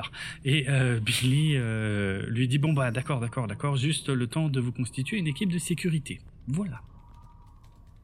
Alors, on est en pleine crise. Il y a menace de bombe, elle se pète une petite sieste. je voudrais juste. Je suis. C'est rien, je dis juste ça. Je pense que. Mais non, c'est parce qu'elle est malade. Hmm. Alors elle a des excuses. Et puis Billy, il aurait, il aurait jamais laissé sa patronne faire une erreur pareille. Il sait qu'elle est mhm. malade, il faut qu'elle se repose. Il gère. Alors voilà, bref. C'est pour ça que quand je, quand je vois ça, je me dis que c'est un rêve prémonitoire. Euh, lequel? Celui-là qu'elle vient de faire là? Bah, à chaque fois, elle a des espèces de visions, euh, des, tu vois? Je me dis qu'en fait, c'est pas juste, euh, c'est pas juste le, le, hasard ou c'est pas son esprit qui, qui divague quoi. Mmh mmh ou une manipulation mentale aussi. Peut-être Léo Ben qui lui parle à travers ses rêves. Peut-être. Peut-être qu'il peut, rentrer dans la tête des humains. Et numéro 6 le fait aussi. Sauf que Baltar euh, reste éveillé. Oui, ou peut-être que la présidente prend du Kamala, qu'il la défonce complètement euh, et, euh, et que ce qu'elle prend pour des visions, c'est juste des gros tripes en fait à l'acide. Ok, ok, ok. Mm, mm, mm. Bah oui, peut-être. Est-ce que je fais un petit point technique? Dis-moi. C'est pas très utile. Quoi ça consiste Non, c'était juste pour dire que voilà, hein, je vous rappelle que j'ai préparé cet épisode dans la salle d'attente de l'ophtalmologue. Oui, ah oui. Voilà, ça fait maintenant deux heures que je suis Ah. euh, dans la salle d'attente et j'en suis là dans la préparation de l'épisode. Vous, vous avez écouté combien de temps là? On est sur combien de temps de- d'enregistrement? Quasiment deux heures aussi. hein, Ouais, c'est est pas mal, c'est pas mal. hein. Ouais, un peu plus même. Alors euh, bon, euh, c'était long dans la salle d'attente, mais après j'ai su pourquoi. Hmm. Il y, a un, il y a un de l'équipe euh, qui a accouché, qui, a, qui, est, qui est devenu papa d'un petit prématuré, donc du coup ils, ils, sont pas au point sur le planning. Donc j'attends, je continue à attendre dans la salle d'attente. Donc on continue, Mhm. euh, on a bien écrit la suite de tout l'épisode. Alors on y va. C'était long. C'est passionnant. Je... Oui, mais c'est important, Jérôme, c'est Ouais, important. ok, d'accord. Mhm. On refera un point technique plus tard, peut-être. Si vous. Ah bon, en plus, ok, c'est vraiment très intéressant. Alors, euh, Pendant ce temps, Oui, sur le Gemini Traveler. c'est ça. bon, Euh, Starbucks vas-y. demande l'arrêt de la torture par noyade. On voit que ça fait un moment que ça dure euh, et que là même, elle en a ras-le-bol. Elle dit que Léoben est complètement taré euh, et qu'en fait, c'est une machine qui a l'air de se réjouir de sa propre souffrance. quoi. Et Léoben lui répond Tout ceci est déjà arrivé avant. Et tout ceci va de nouveau arriver. Alors là, il faut qu'on s'arrête un instant parce que c'est une phrase extrêmement importante. Évidemment, peut-être pas pour toi, non, mais elle l'est pour ceux qui ont déjà vu la série parce que c'est une phrase qui va beaucoup revenir dans la série. Et, hum, c'est sa première apparition en fait. C'est surtout ça que je voulais souligner parce que je pourrais pas aller beaucoup plus loin sur ce sujet euh, aujourd'hui. Mais euh, voilà cette phrase culte eh bien euh, qui est plutôt associée d'ailleurs aux, aux- saisons suivantes de Battlestar Galactica fait sa première apparition là dans la saison 1 euh, de la série dès l'épisode 8 voilà. Et tu sais que moi, à l'époque où je l'ai vu pour la première fois, j'ai pris ça un peu comme une euh, un espèce de parallèle. Je savais pas encore. Hein. Euh, enfin, peut-être que je l'avais pas noté dans cet épisode-là, mais dans les suivants. Mais euh, dans ouais, à partir du moment où c'est une phrase qui revient plusieurs fois, je me je me demandais si c'était pas une référence à la série originale, par exemple. Tu vois, le fait de dire tout ceci est déjà arrivé, tout ceci arrivera encore. Ah. Eh ben, est-ce que ce serait pas, euh, tu sais, une référence à une espèce de forme de cycle? Parce qu'on sait que euh, dans certaines œuvres, dans certaines grandes œuvres, mais aussi dans certaines mythologies, il y a cette euh, cette notion de narration cyclique qui revient, où on nous dit que, eh bien, où on nous le dit pas toujours d'ailleurs de façon très explicite, mais en tout cas. euh, je vais prendre un exemple plus précis, ce sera plus facile. Euh, Il y a eu une trilogie Star Wars originale, ok, euh, avec euh, le parcours de Luke Skywalker, de Un Nouvel Espoir, puis dans l'Empire contre-attaque, puis dans le Retour du Jedi. Mais ce qu'avaient noté pas mal de fans, ben, un peu plus de 20 ans plus tard, lorsque la deuxième trilogie était sortie, donc les épisodes 1, La menace fantôme, 2, euh, L'attaque des clones et 3, La revanche des Sith, c'est que il y avait beaucoup de points communs entre les deux trilogies et que les personnages suivaient à plus ou moins les mêmes parcours dans les deux trilogies. Et d'ailleurs, ça s'applique aussi un petit peu à la troisième trilogie, mais dont j'ai pas trop envie de parler parce que euh, j'en pense pas beaucoup de bien. Euh, mais euh, tu vois, c'est ça en, fait que ça implique une, narration cyclique. Ça peut être ça, tu vois. Ça peut être le fait de dire, on, on re-raconte toujours la même histoire. C'est un peu comme une une histoire de destin, mais ça, euh, ça, on va en reparler dans un instant parce qu'en plus, euh, Léoben va aller euh, dans ce sens-là. Mais euh, dans les mythologies ou parfois dans les grandes sagas, tu vois, t'as des personnages qui vivent une certaine histoire et puis après ils ont une descendance et c'est un peu comme si leur descendance était condamnée à revivre la même histoire. C'est aussi ça, tu sais, cette notion de cycle. Donc voilà, tout ceci est déjà arrivé avant, tout ceci va de nouveau arriver. Euh, Juste pour l'info, pour la culture générale, ce n'est pas une phrase euh, qui euh, vient de Battlestar Galactica, c'est en vérité une citation de Peter Pan. Je crois même que c'est une, une phrase qui, apparaît tout au début du film Peter Pan, que je n'ai pas vu depuis une, éternité. Mais voilà, tout ceci, all of this has happened before and it will happen again. la phrase à la base vient de Peter Pan. A priori, ce serait la première occurrence de cette phrase la plus célèbre, qui est utilisée dans pas mal de, enfin, dans plusieurs œuvres de fiction, mais euh, ce serait une référence à Peter Pan. Mais en tout cas, ça va devenir aussi intéressant, euh, un truc important dont on reparlera forcément dans Battlestar Galactica. Voilà pourquoi je, tenais à m'arrêter là-dessus un instant. mais moi, je te dis, je ne connaissais pas du tout. Ok, mais, vraiment, moi, la première fois que j'ai vu la série, à chaque fois, ça me dit, je me disais, ah oui, c'est, est-ce que ce serait pas aussi un clin d'œil au fait que la série est un remake d'une autre série, tu vois, de dire tout ça est déjà arrivé et tout ça arrivera encore, euh, comme si euh, euh, la série était aussi un peu condamnée à être remakée plusieurs fois, tu vois, qui est une, réflexion intéressante aussi, surtout aujourd'hui, on a beaucoup de remakes. je trouve que c'est une notion intéressante. Mais de toute façon voilà, quoi qu'il arrive, on sera amené à en reparler. Ici, dans l'univers de Battlestar Galactica, a priori, cette euh, phrase, en tout cas, vient des Écritures saintes. Euh, et Starbuck interdit à Léoben de citer les saintes Écritures. Euh, pourtant, Léoben répond, donc bon, voilà, je vais pas réexpliquer tout ce que je viens de dire, mais Léoben lui répond que malgré les croyances, chacun d'entre nous aurait déjà une destinée qui est déjà écrite et que chacun de nous joue un rôle différent à chaque fois que l'histoire se répète. Ça, c'est intéressant. Tiens, ça me fait aussi penser chacun joue un rôle différent à chaque fois que l'histoire se répète, ça peut faire écho au personnage de Tom Zarek, qui, dans cette série, est interprété par Richard Hatch.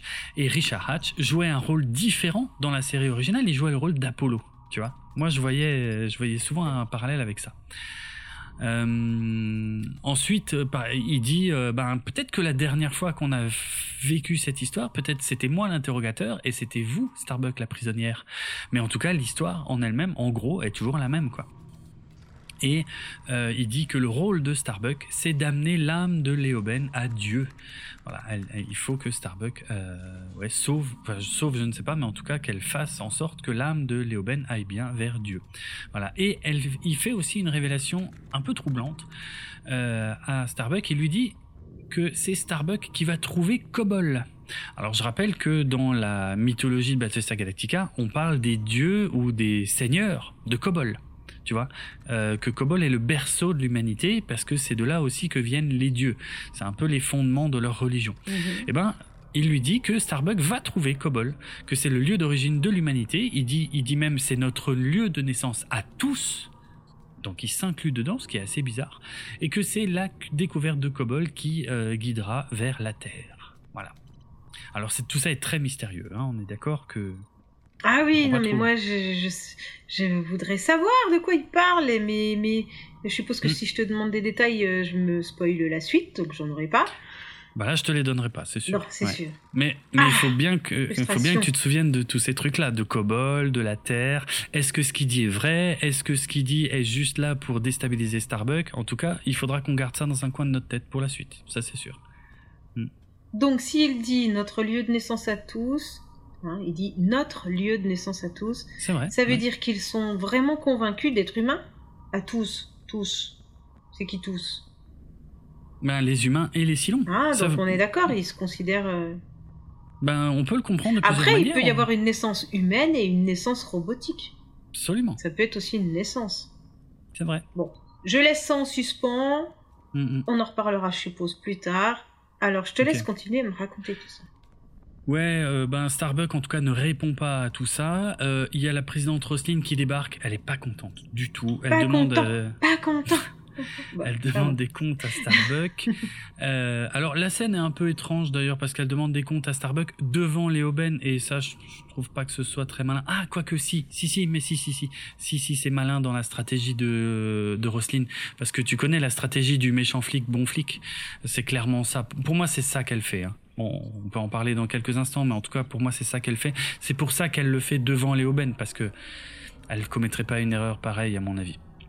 En tout cas, Starbuck, elle se défend, elle dit non, mais de toute façon, c'est qu'une machine, donc euh, oui, parce que la, présidente est surprise que Starbuck euh, ait euh, torturé Léoben, et Starbuck dit non, mais c'est qu'une machine, donc on s'en fout, on peut utiliser n'importe quelle technique.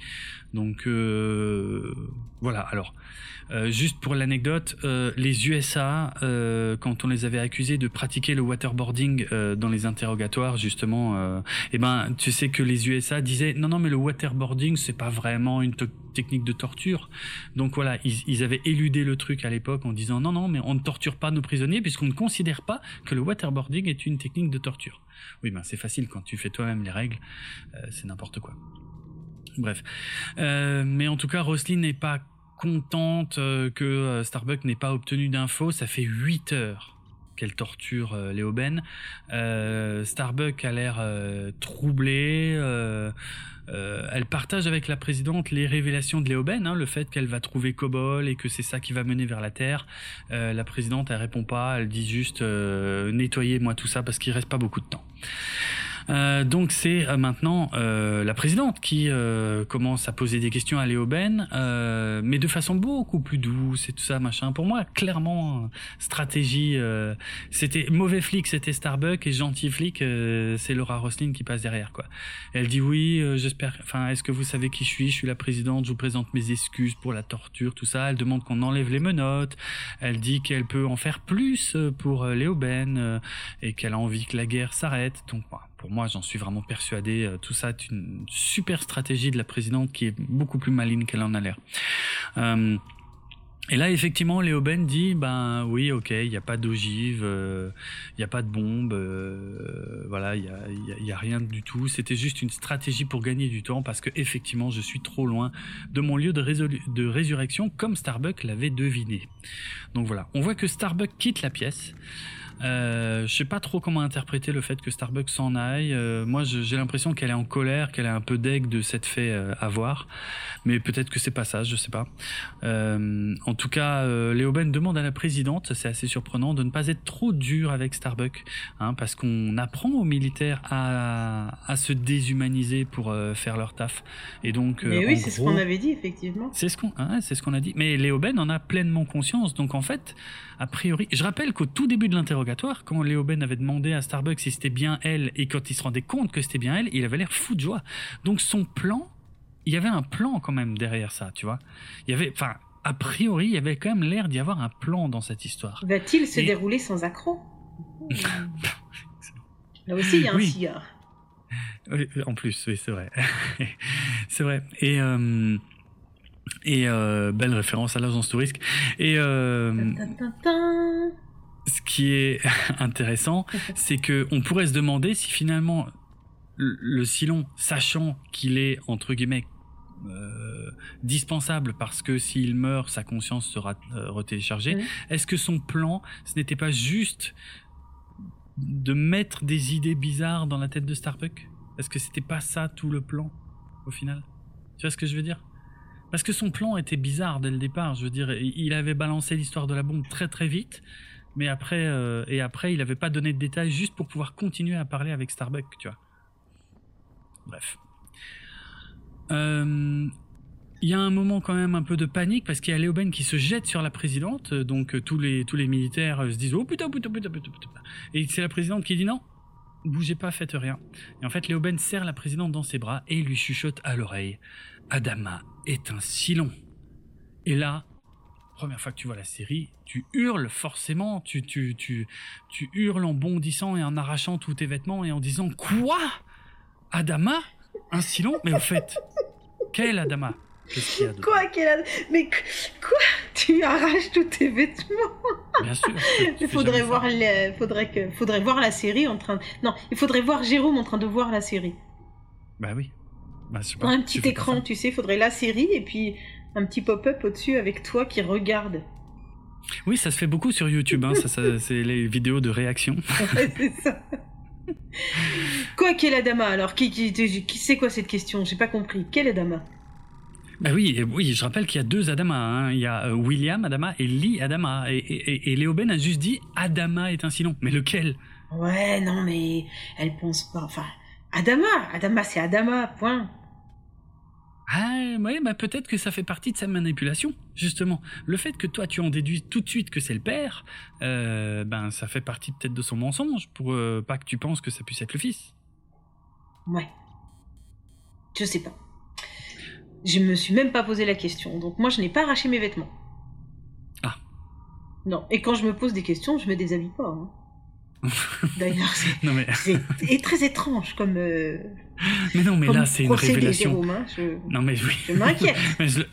non, mais je le fais pas à toutes les questions. Mais là, là, celle-là, c'est quand même pas rien. Adama. Euh, mais après, c'est peut-être pas vrai. Hein, on est d'accord. Mais, euh, mais enfin, sur le moment, c'est extrêmement choquant.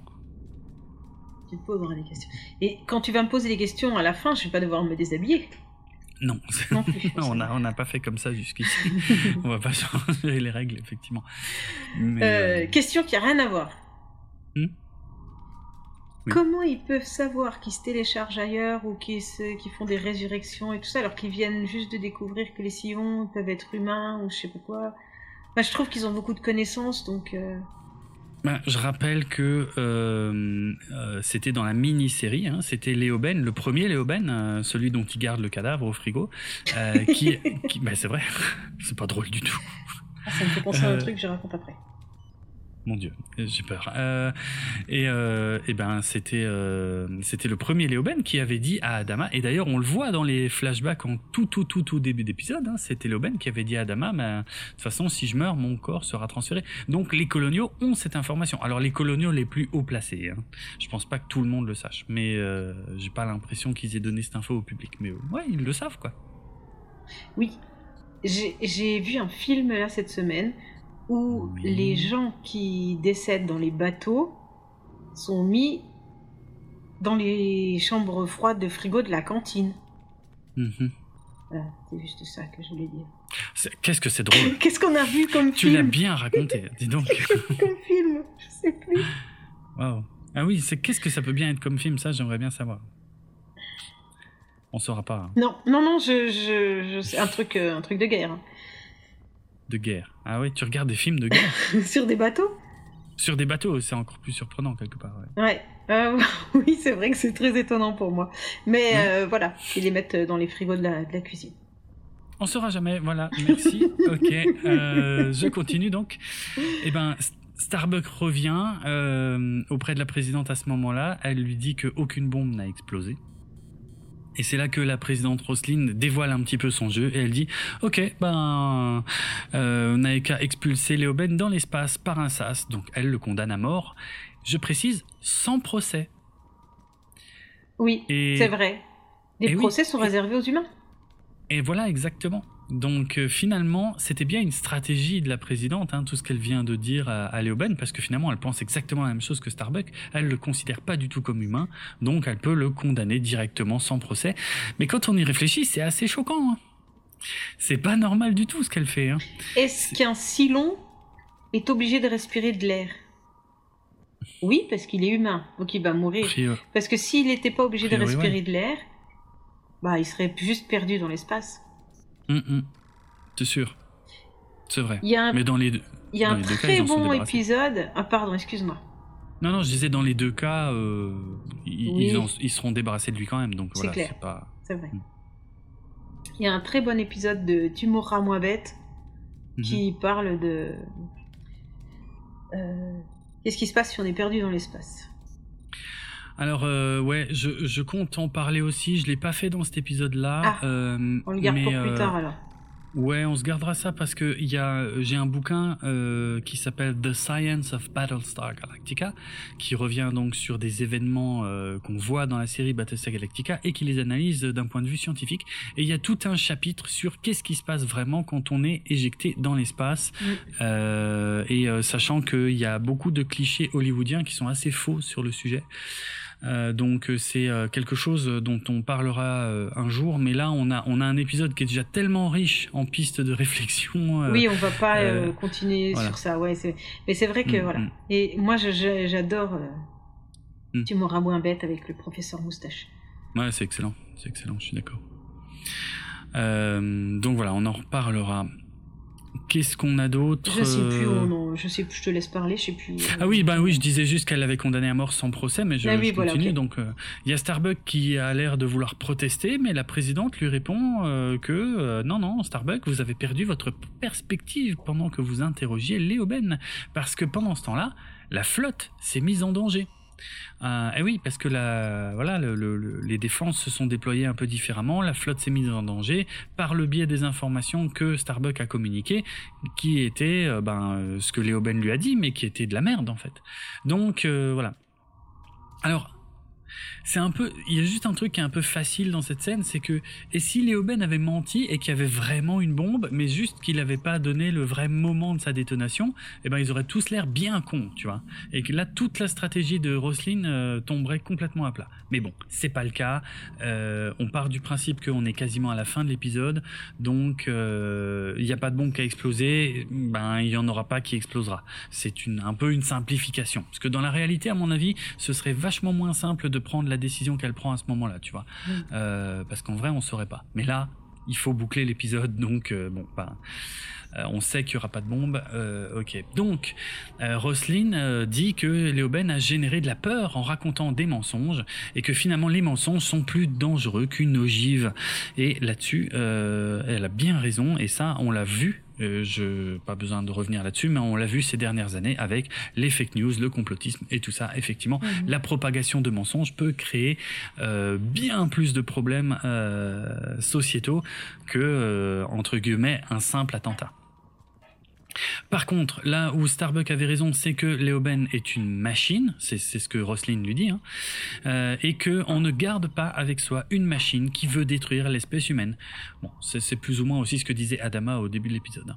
Donc euh, Starbuck dit que Léoben n'a pas peur de mourir, qu'il craint seulement que son âme ne parvienne pas jusqu'à Dieu.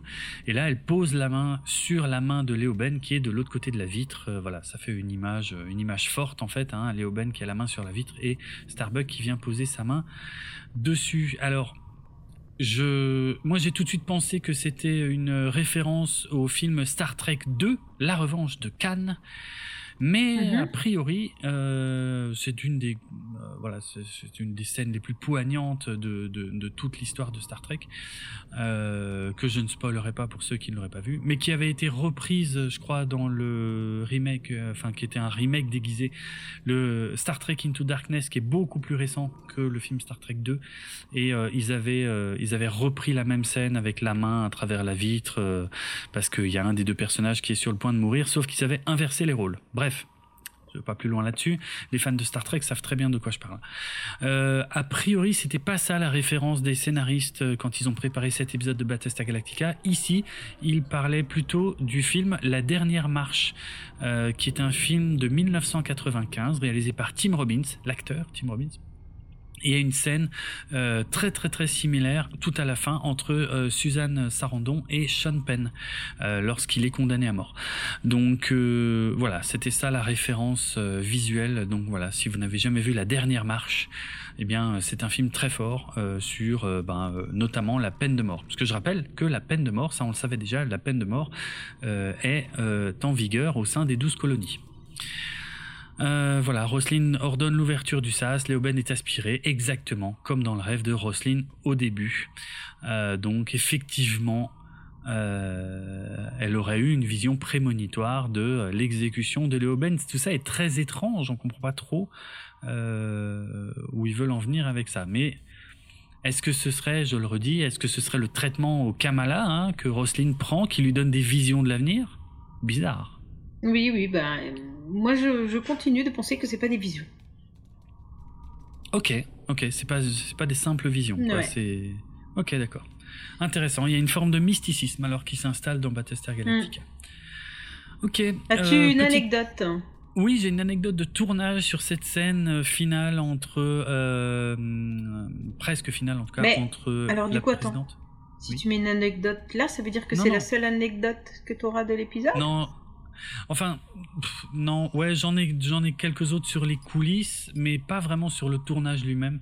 Donc là, vu que c'est une mhm. anecdote sur le tournage, euh, effectivement, je l'ai placé ici. C'est pour ça que tu la mets là. Ok, d'accord. Ouais, je te laisse euh, nous la raconter.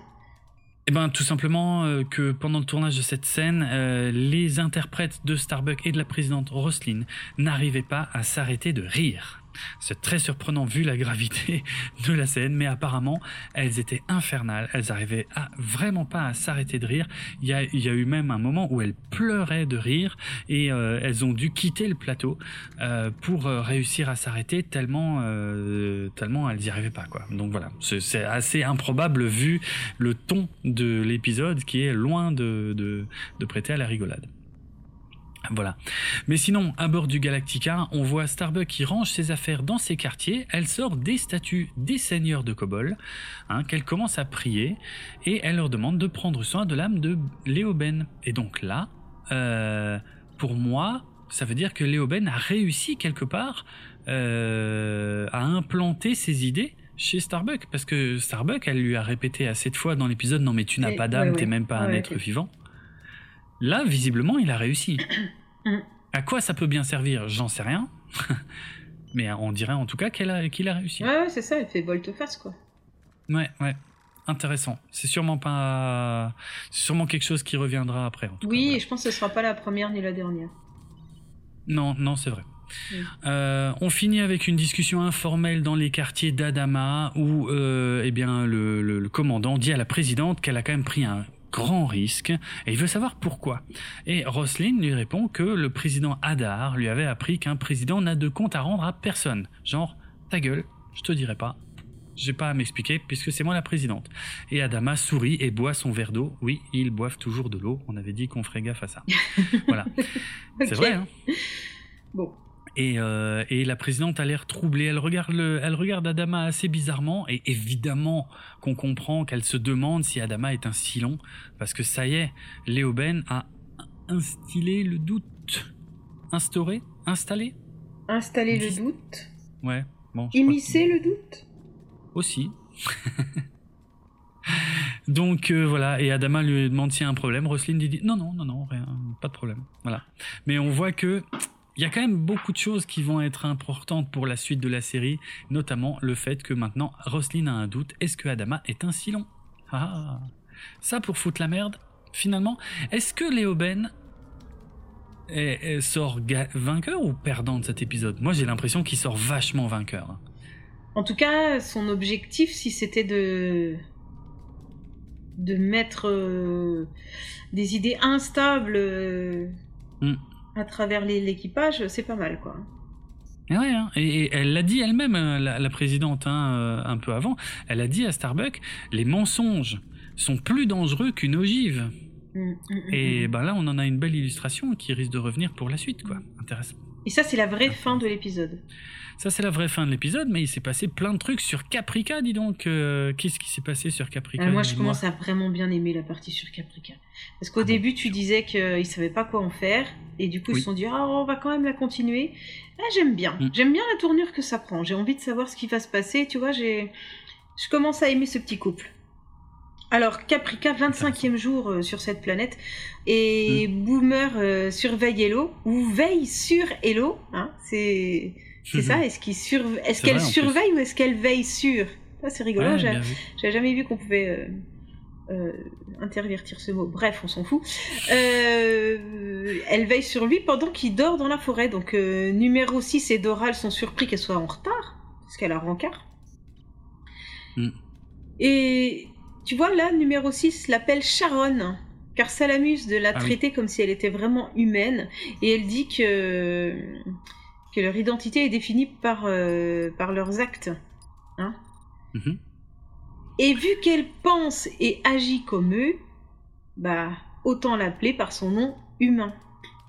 Ouais, alors ça, euh, c'est hyper important. Euh, c'est une réflexion philosophique vraiment vraiment clé pour la pour la série qui est introduite ici pour la première fois. Et euh, pour un épisode qui est déjà bien riche en questionnement, hein, je trouve, et en thématique.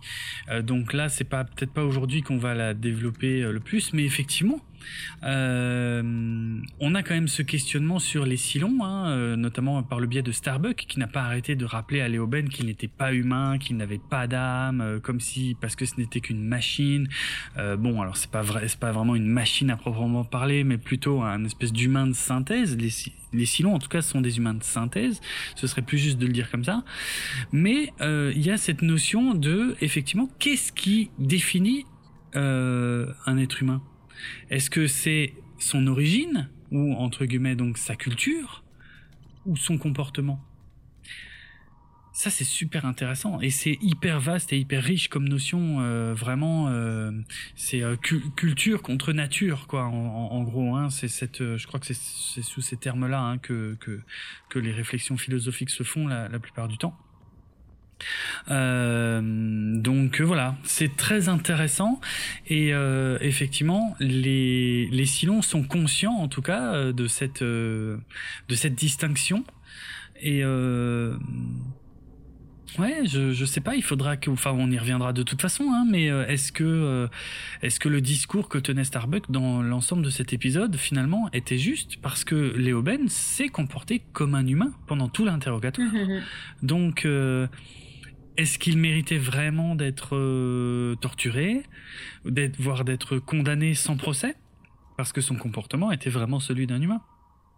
il y a, il y a une, tu vois, il y a un vrai questionnement moral euh, qui va euh, bah, qui va prendre de plus en plus de place dans la série et qui est introduit ici pour la première fois. C'est vraiment un épisode clé qui a introduit beaucoup de choses hein, pour euh, pour pour la série. Donc voilà. Oui, vraiment vraiment passionnant. Donc mm. Boomer arrive et déclare avoir eu une relation sexuelle avec Hello. Je crois que c'était l'objectif. Hein.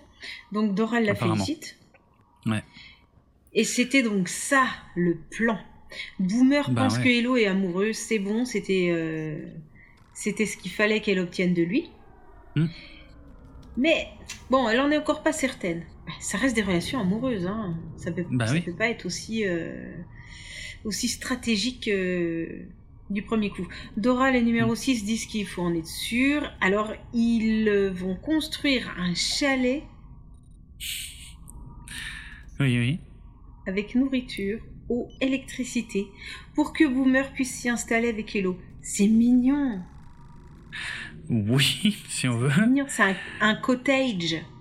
Mm, mm. C'est particulier Sauf quand même. Sont hein. pas Center Park. Ouais. Même si, si c'est très très humide, euh, mm. ils sont pas du tout. À Bref, si Hello. Quel est le rapport bah, Center Park, le dôme, la piscine, tout ça. C'est humide. Center Park. Oui. D'accord, voilà. Bah, je, voulais juste être sûr de ça parce que pour moi, je j'avais pas fait le lien. Quand on me parle de Center Park, je me dis pas ah oui le truc humide là, oui. C'est pour ça. C'est un espèce d'aquasplash. Tiens donc. Oui. Euh, on développera ça une autre fois. je t'emmènerai à Center Park si tu veux. Oui, aussi. J'aimerais beaucoup. Euh, dans un cottage. Alors si Hello refuse la vie commune, euh, eh ben Boomer, elle devrait le tuer. Ah. Il a intérêt à gérer le mec. Hein. Ouais, il a intérêt à accepter le chalet. C'est assez ouf. Hein. c'est vrai. Elle a pas l'air enchantée et euh, elle a des flashbacks des moments vécus avec Hello, tandis qu'elle court en panique pour le rejoindre. Donc il y a, ah, il y a, un petit côté, euh, y a un petit côté amoureuse quoi. Mm-hmm. A priori, ouais, ouais. Sauf que il y a une erreur de montage dans les flashbacks. Alors effectivement, dans les flashbacks, on voit euh, plusieurs moments qu'elle a vécu avec Hello euh, depuis qu'ils sont tous les deux sur Caprica. Pas de souci avec ça. Sauf un souvenir qui est une faute, qui est une erreur, qui ne qui ne peut pas figurer dans ce flashback, puisque parmi les flashbacks, on voit le moment où euh, elle décolle avec son Raptor et elle abandonne Hello sur Caprica. Tu sais, quand Hello a laissé sa place à Gaius Baltar. Eh ben, c'est pas possible. C'est pas cette boomer-là qui a vécu ce moment-là. Donc elle peut pas s'en souvenir. Et celle qui l'a vécu hmm. n'est pas morte, donc elle n'a pas transféré sa mémoire. C'est une erreur. Ok. Ah bah oui. Oui, oui, je vois très bien ce que tu veux dire. Moi, j'avais pas vu hmm. ça, tu vois. C'est un détail, hein. Il faut bah vraiment oui, c'est un détail, mais hein. c'est un détail important. Oui, bon, je pense que c'est vraiment une erreur de montage. Hein, ah d'accord, c'est ah d'accord, ça ne ça ne suppose pas euh, d'autres choses plus tard. Non, non, non, euh, non, non, il faut pas en tirer de conclusion ah, parce que non, non, vraiment, c'est une erreur de. Euh, enfin, oui, oui, clairement. Bah, ceux qui ont déjà vu la série, en tout cas, euh, peut-être toi, effectivement, t'as pas toutes les infos sur comment fonctionnent les silons, donc tu peux te. Bah, moi, j'ai pas remarqué ça, mais quand tu le dis, je fais bah ah merde, il faut que j'intègre cette nouvelle info. Il y a un truc qui va se passer là. C'est pas vraiment une info, non, non, c'est vraiment, c'est une erreur. C'est pas possible en fait, vu ce qu'on apprendra plus tard sur le fonctionnement des silons. c'est pas possible qu'elle ait ce souvenir là. Ce n'est pas elle qui l'a vécu, c'est l'autre, et l'autre n'est pas morte. Donc, elle n'a pas transféré sa mémoire, donc c'est pas possible. Voilà. Ouais, ouais, ok. Du coup, elle, euh, du coup, euh, ça continue. Elle lui dit qu'il faut partir tout de suite car, car euh, bah, elle a vu des silons. Et hmm. il demande ce qui a changé. Ah oui, parce que finalement, il y avait déjà des silons. Et elle répond c'est vrai. tout. Ouais, ça c'est ouf. C'est ouf parce que on ne sait pas si à ce moment-là, si ce qu'elle lui dit et cette, si cette panique, euh, c'est la vérité, est-ce que ça fait toujours partie de son plan Ou est-ce que là, Boomer est en train de changer les plans? Très intéressant ça. Mmh mmh tu vois? Euh, Est-ce qu'elle lui dit la vérité ou est-ce que ça fait partie de son plan? Très très très intéressant et ça aussi ben si tu commences à apprécier en plus leur relation sur euh, Caprica euh, vraiment il va falloir se souvenir de ça pour le pour les pour la suite parce que mhm. voilà quel jeu est en train de jouer euh, Boomer Est-ce qu'elle continue de manipuler Hello ou est-ce que elle a décidé d'arrêter de le manipuler? Très intéressant. En tout cas, c'est pas clair ici. elle a l'air de quand même bien l'aimer. Enfin, bon, en tout cas, c'est fait euh, et c'est filmé mm. de façon à ce que ça, ça, compense. On pense qu'il y a une double. Je crois, ouais. Mm, mm. Ouais, ok. Ok. Bon, eh ben écoute, euh, on est pas mal, hein. En tout cas, moi, je suis toujours dans la salle d'attente de mon, de mon docteur. Hein, voilà. 2h45. j'aurais fait tout eh ben. j'aurais fait toute la préparation, non C'était bien, j'aurais fait toute la, toute la préparation là-bas. Euh... Tu t'es pas ennuyé au moins Oui, ah bah les gens me regardaient tous de façon très étrange dans la salle d'attente. J'étais avec mon iPad en train de taper. Euh. bon, bref. Alors, on s'en fout. Euh, maintenant, T'as encore deux trois trucs à nous dire avant les moments marquants, je crois. Ouais, j'ai une anecdote de tournage parce que tu sais, je parle toujours des lieux de tournage. Ici, il n'y a pas vraiment de lieu de tournage si ce n'est euh, plusieurs scènes qui se déroulent dans la forêt, c'est-à-dire euh, aussi bien euh, ben, le, cauchemar, les cauchemars de Laura Roslin, mais aussi les scènes avec Boomer et Hello. Eh ben c'est rigolo, mais évidemment, toutes ces scènes ont été tournées au même endroit, bien que dans l'épisode ça se voit pas puisque les cauchemars de Roslin c'est en pleine nuit, alors que les scènes avec Boomer et Hello et les autres, euh, numéro 6 et Doral, euh, c'est en plein jour. Mais en fait, tout ça a été tourné au même endroit, au même moment. Alors, ça se trouve à l'entrée du parc Robert Burnaby à Vancouver. C'est juste à côté du terrain de baseball. Donc, en plus, ce qui est marrant, c'est que dans la série, on a l'impression qu'ils sont dans la forêt, alors qu'en fait, ils sont à peine au début de la forêt, tu vois, à l'orée du bois, comme on dit. Mhm. Euh, donc voilà, il y a des équipes de, plusieurs sites de fans qui ont même réussi à retrouver les arbres exacts qu'on peut, qu'on peut voir dans les scènes. Et ça, ça n'a pas dû être facile de, de trouver l'angle tu vois, il faut parce que les, arbres c'est une chose, mais il faut aussi être dans le bon angle pour voir les arbres de la même manière que ce qu'on voit dans la série. Donc voilà, ça c'est rajouté. Euh, enfin, c'est rajouté, pardon. C'est pas ce que je voulais dire. Euh, c'est la phrase suivante euh, où il y a le mot rajouté dedans. voilà, ça c'est rigolo. En tout cas, ils ont retrouvé les arbres. sinon, pour la scène où Boomer donc eh bien va à la rencontre de numéro 6 et de Doral qui la félicite avant qu'elle fuit en courant, eh ben là ils sont près de jeux d'enfants et ces jeux d'enfants n'existent. En fait, ils ont été rajoutés euh, pour le décor euh, dans une petite clairière qui se trouve à cet endroit-là. Mais voilà, c'est pas un endroit où il y a des jeux d'enfants. C'est pas la peine d'essayer de retrouver un endroit avec des jeux d'enfants euh, dans ce parc. Voilà, on peut passer maintenant au moment marquant de l'épisode. Est-ce que tu veux commencer ou est-ce que tu veux que je commence? Moment marquant, les miens. Hmm. Je sais pas, je dirais bon voilà quand quand il est éjecté de la quand euh, ah ouais. ouais quand il est éjecté euh, dans l'espace. Euh, ouais moi je sais vraiment ça mon moment marquant quoi. Mm-hmm. d'accord ouais ouais. Ça reste une image forte hein, ouais, ouais que Roselyne, elle elle est cette cette carrure à ce moment là tu vois. Mm-hmm. ouais. Ouais. Ok, ok. Euh, pour moi, le moment marquant, c'est le moment où Léo Ben chuchote à la présidente que Adama est un silon. je veux dire, sur le moment, tu, enfin, je l'ai dit, hein, j'ai hurlé, je me suis déshabillé, tout ça. Euh, c'est, bah je l'ai dit. Ça reste, euh, ça reste un moment quand même très particulier. on ne sait pas si c'est vrai, c'est probablement pas vrai, mais quand même sur le moment, euh, ça fait un choc, forcément. Voilà. Donc ça reste de toute façon un épisode assez troublant dans son ensemble. Hein. On voit, on a beaucoup discuté, on est on est plus long que d'habitude parce que c'est un, un, épisode qui est euh, qui amène à beaucoup plus de discussions que, que d'habitude. On est plus ah oui, on est plus long que d'habitude parce que là on n'a pas fini. Ah bah oui, on n'a même pas encore fait les questions là. Là, d'habitude, c'est à peu près le timing où on ah, finit les questions alors qu'on les a même pas encore commencées et j'ai même pas encore fait toutes les anecdotes. Bon, bon, on est pas. Bah écoute, tu me rappelles quand on, quand on question non. mais voilà, en tout cas, euh, ce qui est intéressant en plus, c'est qu'aux États-Unis, l'épisode a été diffusé seulement quelques mois après le scandale de la prison d'Abu Ghraib, donc euh, qui avait révélé les, les pratiques de l'armée américaine. Donc euh, vraiment, tout ça n'est pas un hasard. Sinon, le reste, je l'ai déjà dit, on ne sait pas si ce qu'a dit Léo Ben d'une manière générale était vrai. Si ça se trouve, euh, le but c'était d'instaurer le doute chez Starbucks, et visiblement elle a réussi. Chez la présidente, visiblement elle a réussi. Et c'était peut-être juste ça sa mission mais rien d'autre. Et euh, quant à Baltar, eh ben, ben, on, peut comprendre qu'il n'ait pas dit à Boomer euh, de face que c'était une Silon, mais quand même, euh, on se demande ce qu'il va faire de cette info ensuite, parce que voilà quoi, le fait qu'il le dise ou pas peut avoir de très graves conséquences sur la flotte. Voilà. Ok, d'accord. J'ai.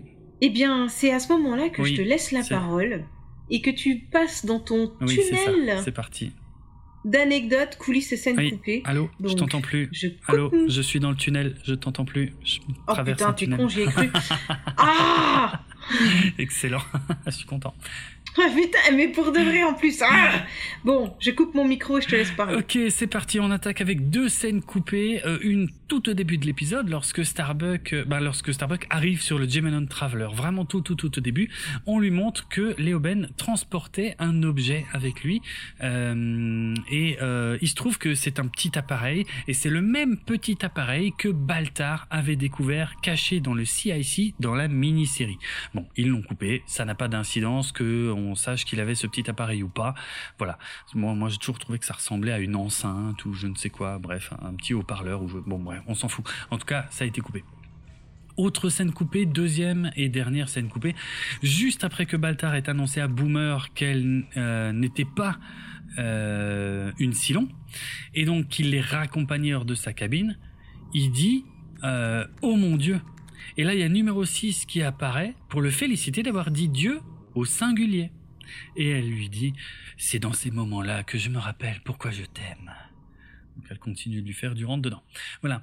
Commentaire audio, il n'y en a pas pour cet épisode. Je crois que c'est le dernier épisode qui est dépourvu de commentaires audio. Donc on pourra reprendre les révélations des commentaires audio à partir du prochain. Maintenant, j'ai encore quelques infos euh, que je vais vous donner maintenant, alors qui concernent surtout les euh, coulisses de la production. Alors, selon le producteur David Icke, hein, eh bien cet épisode a été le summum des tensions entre la production et la chaîne Sci-Fi. Hein. J'avais dit que sur la saison 1, il y avait quand même eu des tensions assez importantes. Bah, apparemment, les plus importantes, ça a été sur cet épisode. Apparemment, certaines versions préliminaires du script allaient beaucoup plus loin dans ce que Starbuck faisait subir à Léo Ben. Il y avait des liens très directs et vraiment sans aucune métaphore avec ce qui se passait à la prison de Guantanamo. Hein, et euh, quand euh, Ronald Dimour et David Icke demandaient à la chaîne pourquoi ils devaient retirer les scènes violentes concernant un personnage qui n'était pas humain, euh, et eh ben, enfin voilà quoi. Ils, ils comprenaient pas en fait pourquoi la chaîne était tellement inquiète que qu'il y a autant de violence euh, envers un personnage qui n'est pas humain. Donc normalement ça devrait passer. Mais ce qui est ironique dans cette situation, c'est que la, la comment dire euh, la, la, chaîne était gênée par ces scènes de violence envers ce personnage qu'on nous présente comme non humain, mais que quand même on a du mal à être complètement insensible à tout ce qui prend dans la gueule. Et eh ben c'est justement ce sentiment là que euh, Moore et Ike cherchaient à provoquer chez les téléspectateurs. Donc il y a une certaine ironie dans le fait que d'un côté, ils comprenaient pas pourquoi la chaîne les embêtait, alors que la chaîne réagissait exactement comme eux, ils avaient prévu que les téléspectateurs réagissent. ça c'est assez rigolo. Euh, dans le commentaire audio de l'épisode suivant, Ronald Dimour explique que la violence de cet épisode a bien été diminuée. Il aurait notamment dû avoir une scène où Léo Ben était relié à des électrodes. Mais euh, Ronald Dimour a décidé de retirer la scène avec les électrodes pour éviter que le public ne se concentre plus sur les méthodes de torture que sur l'implication émotionnelle de ce qui était en train de se passer entre Léo Ben et Starbuck. Les conséquences des tensions entre les producteurs et la chaîne ont eu pour résultat que l'épisode suivant a été fait de façon beaucoup plus légère, voire presque comique que ce qui était envisagé à la base. Ça, on en parlera dans notre prochain épisode, mais c'est pas un hasard si l'épisode suivant est beaucoup plus léger et effectivement presque comique.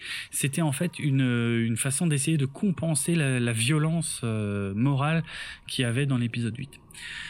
Euh, dans une version préliminaire du script, on nous expliquait que le chalet qui était fourni à Hello et Boomer sur Caprica devait comprendre un réseau sans fil avec l'accès à des réseaux d'informations. Sauf que ça, ça devait être des fausses informations qui expliquaient à Hello que le Galactica avait été détruit pour que Hello abandonne l'idée d'essayer de quitter Caprica pour rejoindre le Galactica. Donc voilà, le mec il aurait dû avoir un internet que pour lui avec des fake news sur le Galactica. Intéressant. Euh, dans la même version préliminaire de script, il y avait Boomer qui devait répondre par la phrase By your command aux ordres des deux autres Silons sur Caprica pour faire un clin d'œil à la série originale. Je rappelle que dans la série originale, les Centurions Silons répondaient By your command euh, à, à, tous les ordres qu'on leur donnait. Donc voilà, bon, ça a été coupé, c'est un peu dommage, même si c'est pas gravissime. Toujours dans le script préliminaire, quand numéro 6 et Doral attendent Boomer dans la forêt, hein, près des jeux d'enfants, on avait Doral qui regardait les jeux et qui disait Imagine ce que ce sera. Ce qui pouvait donner une indication sur la finalité du plan des Silons concernant Hello. J'en dirai pas plus pour l'instant. Euh, c'est avec cet épisode que les autres producteurs de la série ont commencé à comprendre la complexité de la nature des Silons telle que Ronald D. l'avait envisagé. Et ça, on en a pas mal parlé dans cet épisode. Hein. C'est vrai qu'on commence à avoir des éléments de réponse, mais aussi plein d'autres questions, et on se rend compte que c'est loin d'être aussi simple que ce qu'on pouvait penser au tout début de la série. Euh, la scénariste euh, Tony Graffia, quand elle a bossé sur cet épisode, au départ, son but c'était uniquement de parler de peine de mort. Il devait y avoir, alors l'histoire devait être assez différente. Hein. Il devait y avoir un civil de la flotte qui commettait un meurtre, et l'idée était de voir comment le gouvernement gérait sa condamnation pour le crime. Euh, voilà, mais l'idée a finalement évolué en faisant du coupable un Silon responsable de la quasi-destruction de l'humanité, ce qui donnait un autre sens à sa condamnation à mort. Toujours selon la scénariste Tony Graffia, l'idée était d'explorer à la fois la déshumanisation de l'ennemi en temps de guerre, ça on en a beaucoup parlé, mais également le fait que les Silons déclarent avoir une âme, ce qui provoque des doutes chez Starbuck, on en a également pas mal parlé. Ronald D. a tenu à éviter de faire un épisode qui se contentait de dire Eh regardez, la torture c'est mal !» Non, L'idée, c'était plutôt de faire réfléchir les téléspectateurs sans prêcher clairement pour un camp ou pour un autre. Et c'est vrai, hein finalement. Il n'y a pas de condamnation complète de la torture euh, dans cet épisode, si ce n'est le moment où la présidente euh, rabroue un petit peu Starbuck, mais on, se rend compte que c'était en fait une stratégie pour faire parler Léo Ben. Donc euh, c'est pas une vraie condamnation de la torture. Et c'était une volonté de Ronald D. pour nous faire réfléchir.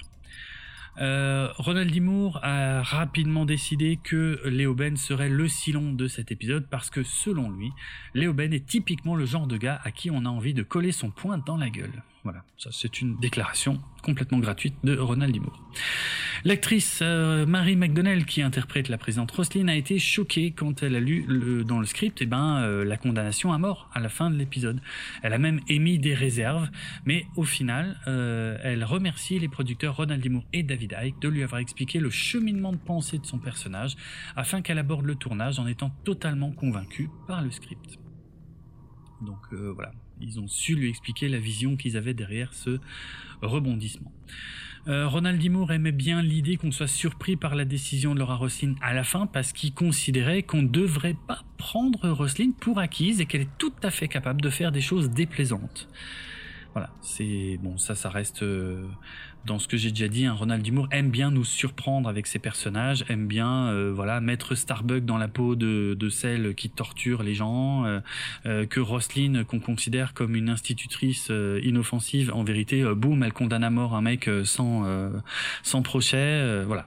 Tout ça est tout ça est, dans le but de, de nous surprendre régulièrement et de nous et de, de garder notre attention. Euh, l'actrice Mary McDonnell a adoré tourner les séquences des cauchemars hein, de la présidente Roslyn, euh, tout simplement parce qu'elle était toute contente de tourner enfin un peu en extérieur et de sortir un peu des décors des vaisseaux, parce que c'est vrai que depuis le début de la série, la plupart des personnages sont pas sortis euh, des décors, ils sont, toujours dans les décors des vaisseaux. Euh, D'après Bradley Thompson, l'un des producteurs de la série, la motivation de Baltar pour ne pas révéler que Boomer est une Cylon est le fait qu'il a peur de la mémoire collective des Cylons. En gros, il a peur que s'il dénonce cette boomer-là, l'information va être transmise à d'autres boomers qui viendront se venger plus tard, quand euh, probablement cette boomer-là sera condamnée à mort. Et donc du coup, il se dit ça va me retomber dessus, même si elle est condamnée à mort, ça va me retomber dessus. Donc euh, il se protège et il se protège uniquement lui-même. Et comme d'habitude, il ne protège pas la flotte, mais uniquement lui-même. Ça, c'est du pur Baltar. Et enfin, je conclus en disant que l'épisode passe largement le test de Bechdel, notamment grâce à tous les dialogues entre la présidente Roslyn et Starbuck. Voilà pour le tunnel des anecdotes. On va pouvoir passer aux trois questions si tu es prête, Karine. Eh bien oui, euh, je suis prête. Et j'attends tes questions. Ok, c'est parti pour les trois questions de cet épisode. Comme d'habitude, j'essaie d'en avoir une facile, une moyenne et une vraiment difficile. Alors la question facile, je crois, je pense, euh, c'est à quelle heure doit exploser la bombe? Euh, si, je, sais rien. c'est dans deux heures et demie Non, j'ai pas demandé dans combien de temps, j'ai demandé à quelle heure, parce que Léoben donne l'heure à laquelle elle va euh, exploser. Non, alors là, non, désolé. Je. Mais alors, j'en ai strictement aucune ah ouais. idée. Alors, ça, c'est la question que tu considères comme facile. ah ouais, bah, je suis désolée. je suis désolée. Peut-être qu'il y en a qui nous écoutent et qui l'ont, la, la, réponse, mais là, moi, je l'ai pas du tout. Ok, bon. Je suis d'accord, d'accord, admettons. Je laisse encore un tout petit peu chercher. Euh, mais oui, c'est un horaire, euh, voilà, c'est un horaire précis qui est donné. Et figure-toi que je l'avais écrit dans le conducteur et que je l'ai effacé. pour poser cette question. 18h47. Oh, pas loin, pas loin du tout. Tu y es presque, franchement. T'es vraiment super prêt. Allez, vas-y, dis-nous. C'est à 18h30 que la bombe est censée exploser au sein de la flotte. Effectivement, j'étais pas loin, mais c'est un pur hasard. Hein. Ah, c'est du hasard complet. Ah oui, oui. Le pire, c'est que j'avais une question, euh, j'avais une question beaucoup plus difficile, mais un peu sur le même thème, et je me suis dit, waouh, non, là, c'est beaucoup trop tordu. C'est euh, mon autre question, c'était aussi une question d'heure. C'est à quelle heure euh, la flotte est informée de l'existence de cette bombe? Ah oui, moi je sais Ah oui, ok. Mais alors, parce que là, c'était beaucoup plus difficile parce que si tu veux, euh, l'info n'est pas donnée directement dans la série. C'est-à-dire, ils disent pas à quelle heure ils la prennent. C'est juste qu'il y a un moment au début où la présidente dit Ok, cette bombe va exploser dans 8h et 40 minutes. Donc, si elle dit que la bombe va exploser dans 8h et 40 minutes, ça veut dire qu'elle a l'info à 9h50. Mais il fallait faire le calcul pour le trouver. Et je me suis dit que c'était peut-être un peu trop difficile. Donc, j'ai laissé tomber ma question. Oui, là, c'est tendu. Ouais. Ok. Question numéro 2. Alors là, j'ai, hésité entre deux trucs, mais. allez. Je les ai sous les yeux, mais non, je vais choisir celle-là. Que porte la présidente lorsqu'elle dort? Que porte la présidente pour dormir la nuit?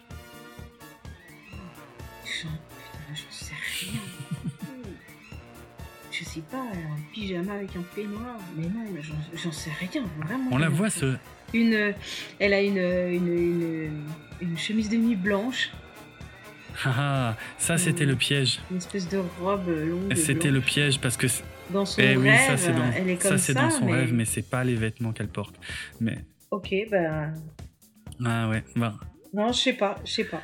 Ok, eh bien, on la voit porter, euh, donc au moment où elle se réveille, on la voit porter une petite nuisette rose avec des petites touches de bleu. Voilà. Ok.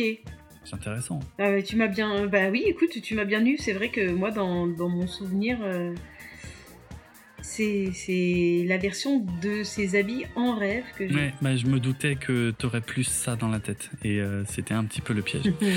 Euh, allez, je te propose. Je avant pas la question. Non, avant de poser la question difficile qui est vraiment très très très difficile, je te propose une question subsidiaire.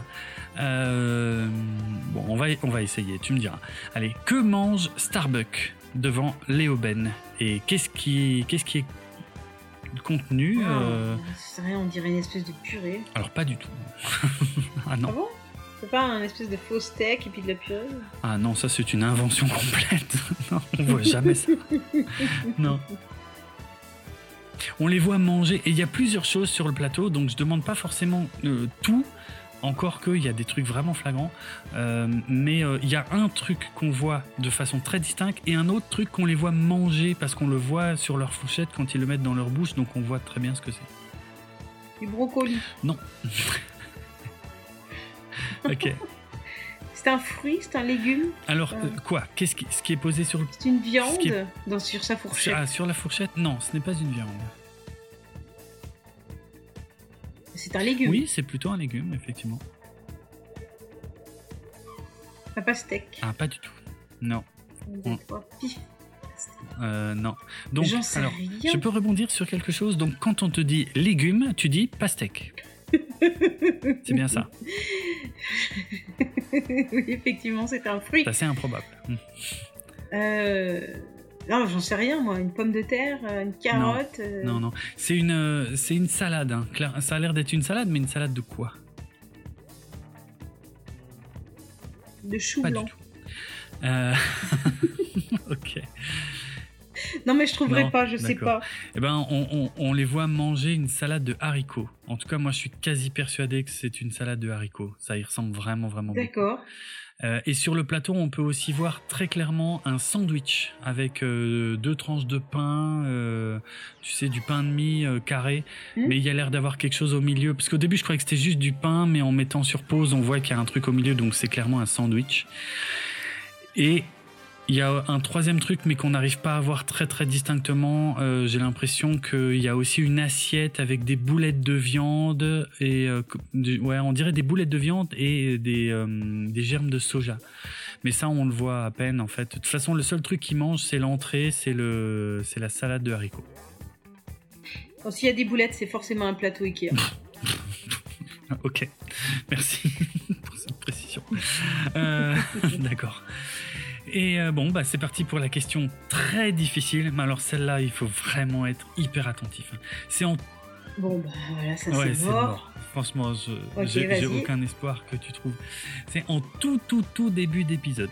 J'aimerais que tu me dises le nom euh, du ou de la pilote qui reçoit l'ordre d'aller escorter le vaisseau Gemenon Traveler. J'ai Oh, mais qu'est-ce que c'est que ces questions Alors, j'explique un petit peu. Euh, donc, au tout début de l'épisode, on voit Adama père qui transmet l'ordre à Adama fils, donc de faire escorter le euh, Traveler par des chasseurs Viper. Donc Lee Adama, alias Apollo, va transmettre cet ordre à Douala et lui dit faites, euh, voilà, dites aux chasseurs d'aller euh, escorter le Gemenon Traveler. Et donc Douala commence sa phrase, direct elle transmet l'ordre et elle est déjà en liaison avec un ou une pilote de Viper qu'on ne voit pas. Je le dis tout de suite, qu'on ne voit absolument pas de tout l'épisode. Mais elle s'adresse à ce ou cette pilote et elle lui dit, hum, elle l'appelle par son prénom, et elle lui dit, hum, allez escorter ou rapprochez-vous du Diamond Traveler. Je voulais savoir le, le nom ou prénom, ou le surnom d'ailleurs, de ce ou cette pilote. Et toi bah... De quoi? Non, j'en ai aucune. Bah, l'appel ah, et, toi, oui, comme ça, oui, d'accord. Non. Non, aucune idée. Mais vraiment aucune idée. Ces questions sont très très dures ce soir. Ben, ok. Est-ce que j'ai fait quelque chose Non, pas du tout. C'était pas toi, mais. tu m'en veux de quelque chose Tu veux me punir? Non, non, je... ne veux pas te punir. Euh, non, non, mais euh, bon, je... Bah, celle-là, je... Non, bah, je suis obligée de dire que je ne sais pas, j'en ai strictement aucune non, celle-ci est vraiment très difficile. Hein. Il faut vraiment être très très attentif parce que en plus, comme c'est un personnage qu'on ne voit pas de tout l'épisode, euh, pour se souvenir de ça, bonjour. Bon, je vais donner la réponse parce que de toute façon l'épisode est aussi déjà assez long comme ça. Euh, la réponse est Kat. C'est à Kat qu'elle s'adresse. Alors Kat, je le rappelle, c'était une des pilotes débutantes euh, qui avait été formée par Starbuck et euh, d'ailleurs, c'est la seule qui était une femme, puisque on, on avait un peu fait connaissance avec trois euh, pilotes débutants hein, qui étaient sous les ordres de Starbuck. Et Kat, eh ben, euh, c'était la pilote qui a été formée par Starbuck et qui est donc chargée par Douala d'aller se rapprocher du Gemenon Traveler. Voilà. Zéro bonne réponse, je crois que c'est une première. Bah, je ne sais pas si c'est une première. J'ai honte. Honte, Merci de me faire ressentir, de me faire ressentir ça. Après. Ici, bon, un petit peu quand même. non, mais non, ça va pas. Euh, non, non, mais. Je me sens un petit peu comme, de, comme, comme devant un cahier d'amitié presque pas rempli. ah, pas mal, ok. Euh, non, ben bon, après, j'essaie de varier les questions, hein, je le rappelle. C'est pas toujours facile d'en trouver des nouvelles à chaque épisode, surtout trois. Non, mais je vais mettre zéro comme score et c'est toi qu'on va plaindre. Parce que t'es un pauvre chéri qui a du mal à trouver des questions. non, pardon, ok, oui, effectivement. ok, j'ai rien dit, je retire ce que j'ai dit. non, t'es pas obligé, tu peux contre-argumenter. Ou m'envoyer me faire foutre. Non plus. T'es gentil. Qu'est-ce qu'on fait là Ah oui, c'est ce qu'on appelle la promo de fin, tu sais. Alors la dernière fois, tu nous avais raconté une histoire. Alors j'espère de tout cœur que ça va pas se reproduire, mais non, mais euh, voilà. C'est le moment où on explique où on peut nous retrouver, euh, comment on peut interagir avec nous, euh, tout ça, tout ça, les liens, les réseaux sociaux, les trucs que tu mets toujours une plombe à dire. Là, je peux aller très vite. Tiens, challenge. Eh bien, oui. Eh bien, le podcast Galactifrac fait partie du label Podchose et il est disponible sur PodCloud ainsi que sur Apple Podcasts, Spotify, Deezer, Amazon et de nombreuses applications iOS et Android. Parce qu'il ne faut pas l'oublier. Et sur YouTube également. Vous pouvez hmm. nous retrouver sur YouTube, c'est facile. Euh, et c'est vrai que plusieurs personnes m'ont demandé euh, Ah bon, tu fais du podcast avec Draven euh? Enfin, non, en général, ils t'appellent Jérôme. ah oui, c'est les gens qui savent pas que je fais du ah podcast. Ils savent pas que tu t'appelles Draven.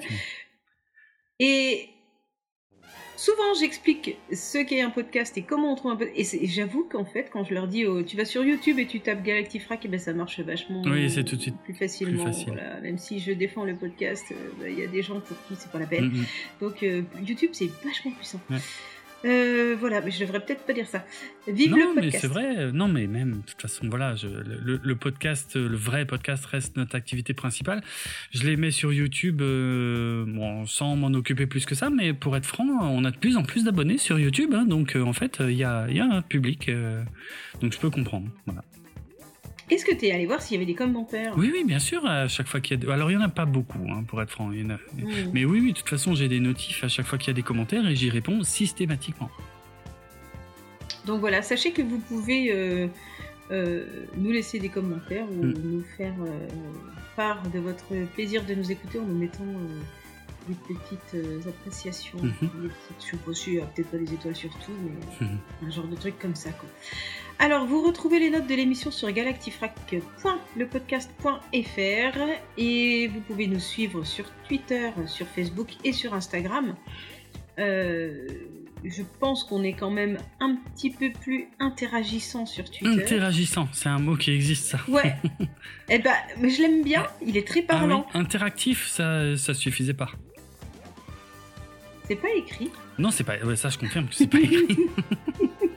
Mais c'est pas la question que j'ai posée. N'importe quoi. Euh, donc on nous retrouve pourquoi bah, Pour du contenu supplémentaire, par exemple, en lien avec cet épisode, mhm. c'est mieux. Parce que du contenu, c'est quand même mieux quand il a euh, un sens lié avec ce dont on parle. Vous pouvez également venir discuter avec d'autres auditeurs et euh, Jérôme lui-même sur le serveur Discord de l'émission. C'est vrai. Et puis si vous voulez euh, me retrouver sur Twitter, eh bien moi c'est @kikrine K-I-K-R-I-N-E. Et pour Draven, je te laisse te, présenter euh, Twitter Twitter risquement. Oh la vache. Twitter risquement. Pire en pire. Euh, donc mon pseudo sur Twitter c'est Draven et ça s'écrit euh, D, enfin c'est Draven Hard Rock euh, en vérité en un mot et ça s'écrit D R A V E N A R D R O K. Voilà. Oui, c'est bien. Merci. c'est bien, tu l'as très bien fait. N'oubliez pas, que si vous nous avez apprécié, eh bien vous pouvez euh, nous le dire. Le meilleur moyen, c'est de le montrer et de nous récompenser, de le partager euh, avec euh, le plus grand nombre via les réseaux sociaux. Voilà, c'est fait, c'est dit, c'est bouclé. Allez, salut Ok, c'était... bon, en tout cas, oui, merci pour cette... Euh, c'est une des plus courtes que tu fait, c'est assez fantastique. Et euh, merci à toi pour ça. Et on se retrouve effectivement donc la prochaine fois, hein, dans notre prochain épisode, où on va se fendre la gueule, puisque le prochain épisode est une comédie. Voilà. ça te... D'accord. Ça te fait envie Eh bien, j'espère ah bah. peut-être euh, que je serai euh, si tu En tout cas, je verrai. On aura probablement moins de sujets philosophiques ou politiques à aborder. Mais ça ne veut pas dire que c'est un épisode euh, dans lequel il n'y a aucun sujet à aborder. Mais en tout cas, ça devrait être plus léger quand même, quoi qu'il arrive. Bon, eh bien, on se retrouve la prochaine hmm. fois avec mes nouvelles lunettes dont vous avez rien à foutre, je le sais. c'est pas vrai. et puis, je vous fais des bisous, je vous dis à bientôt. Et euh, à bientôt, Jérôme. À bientôt, Karine.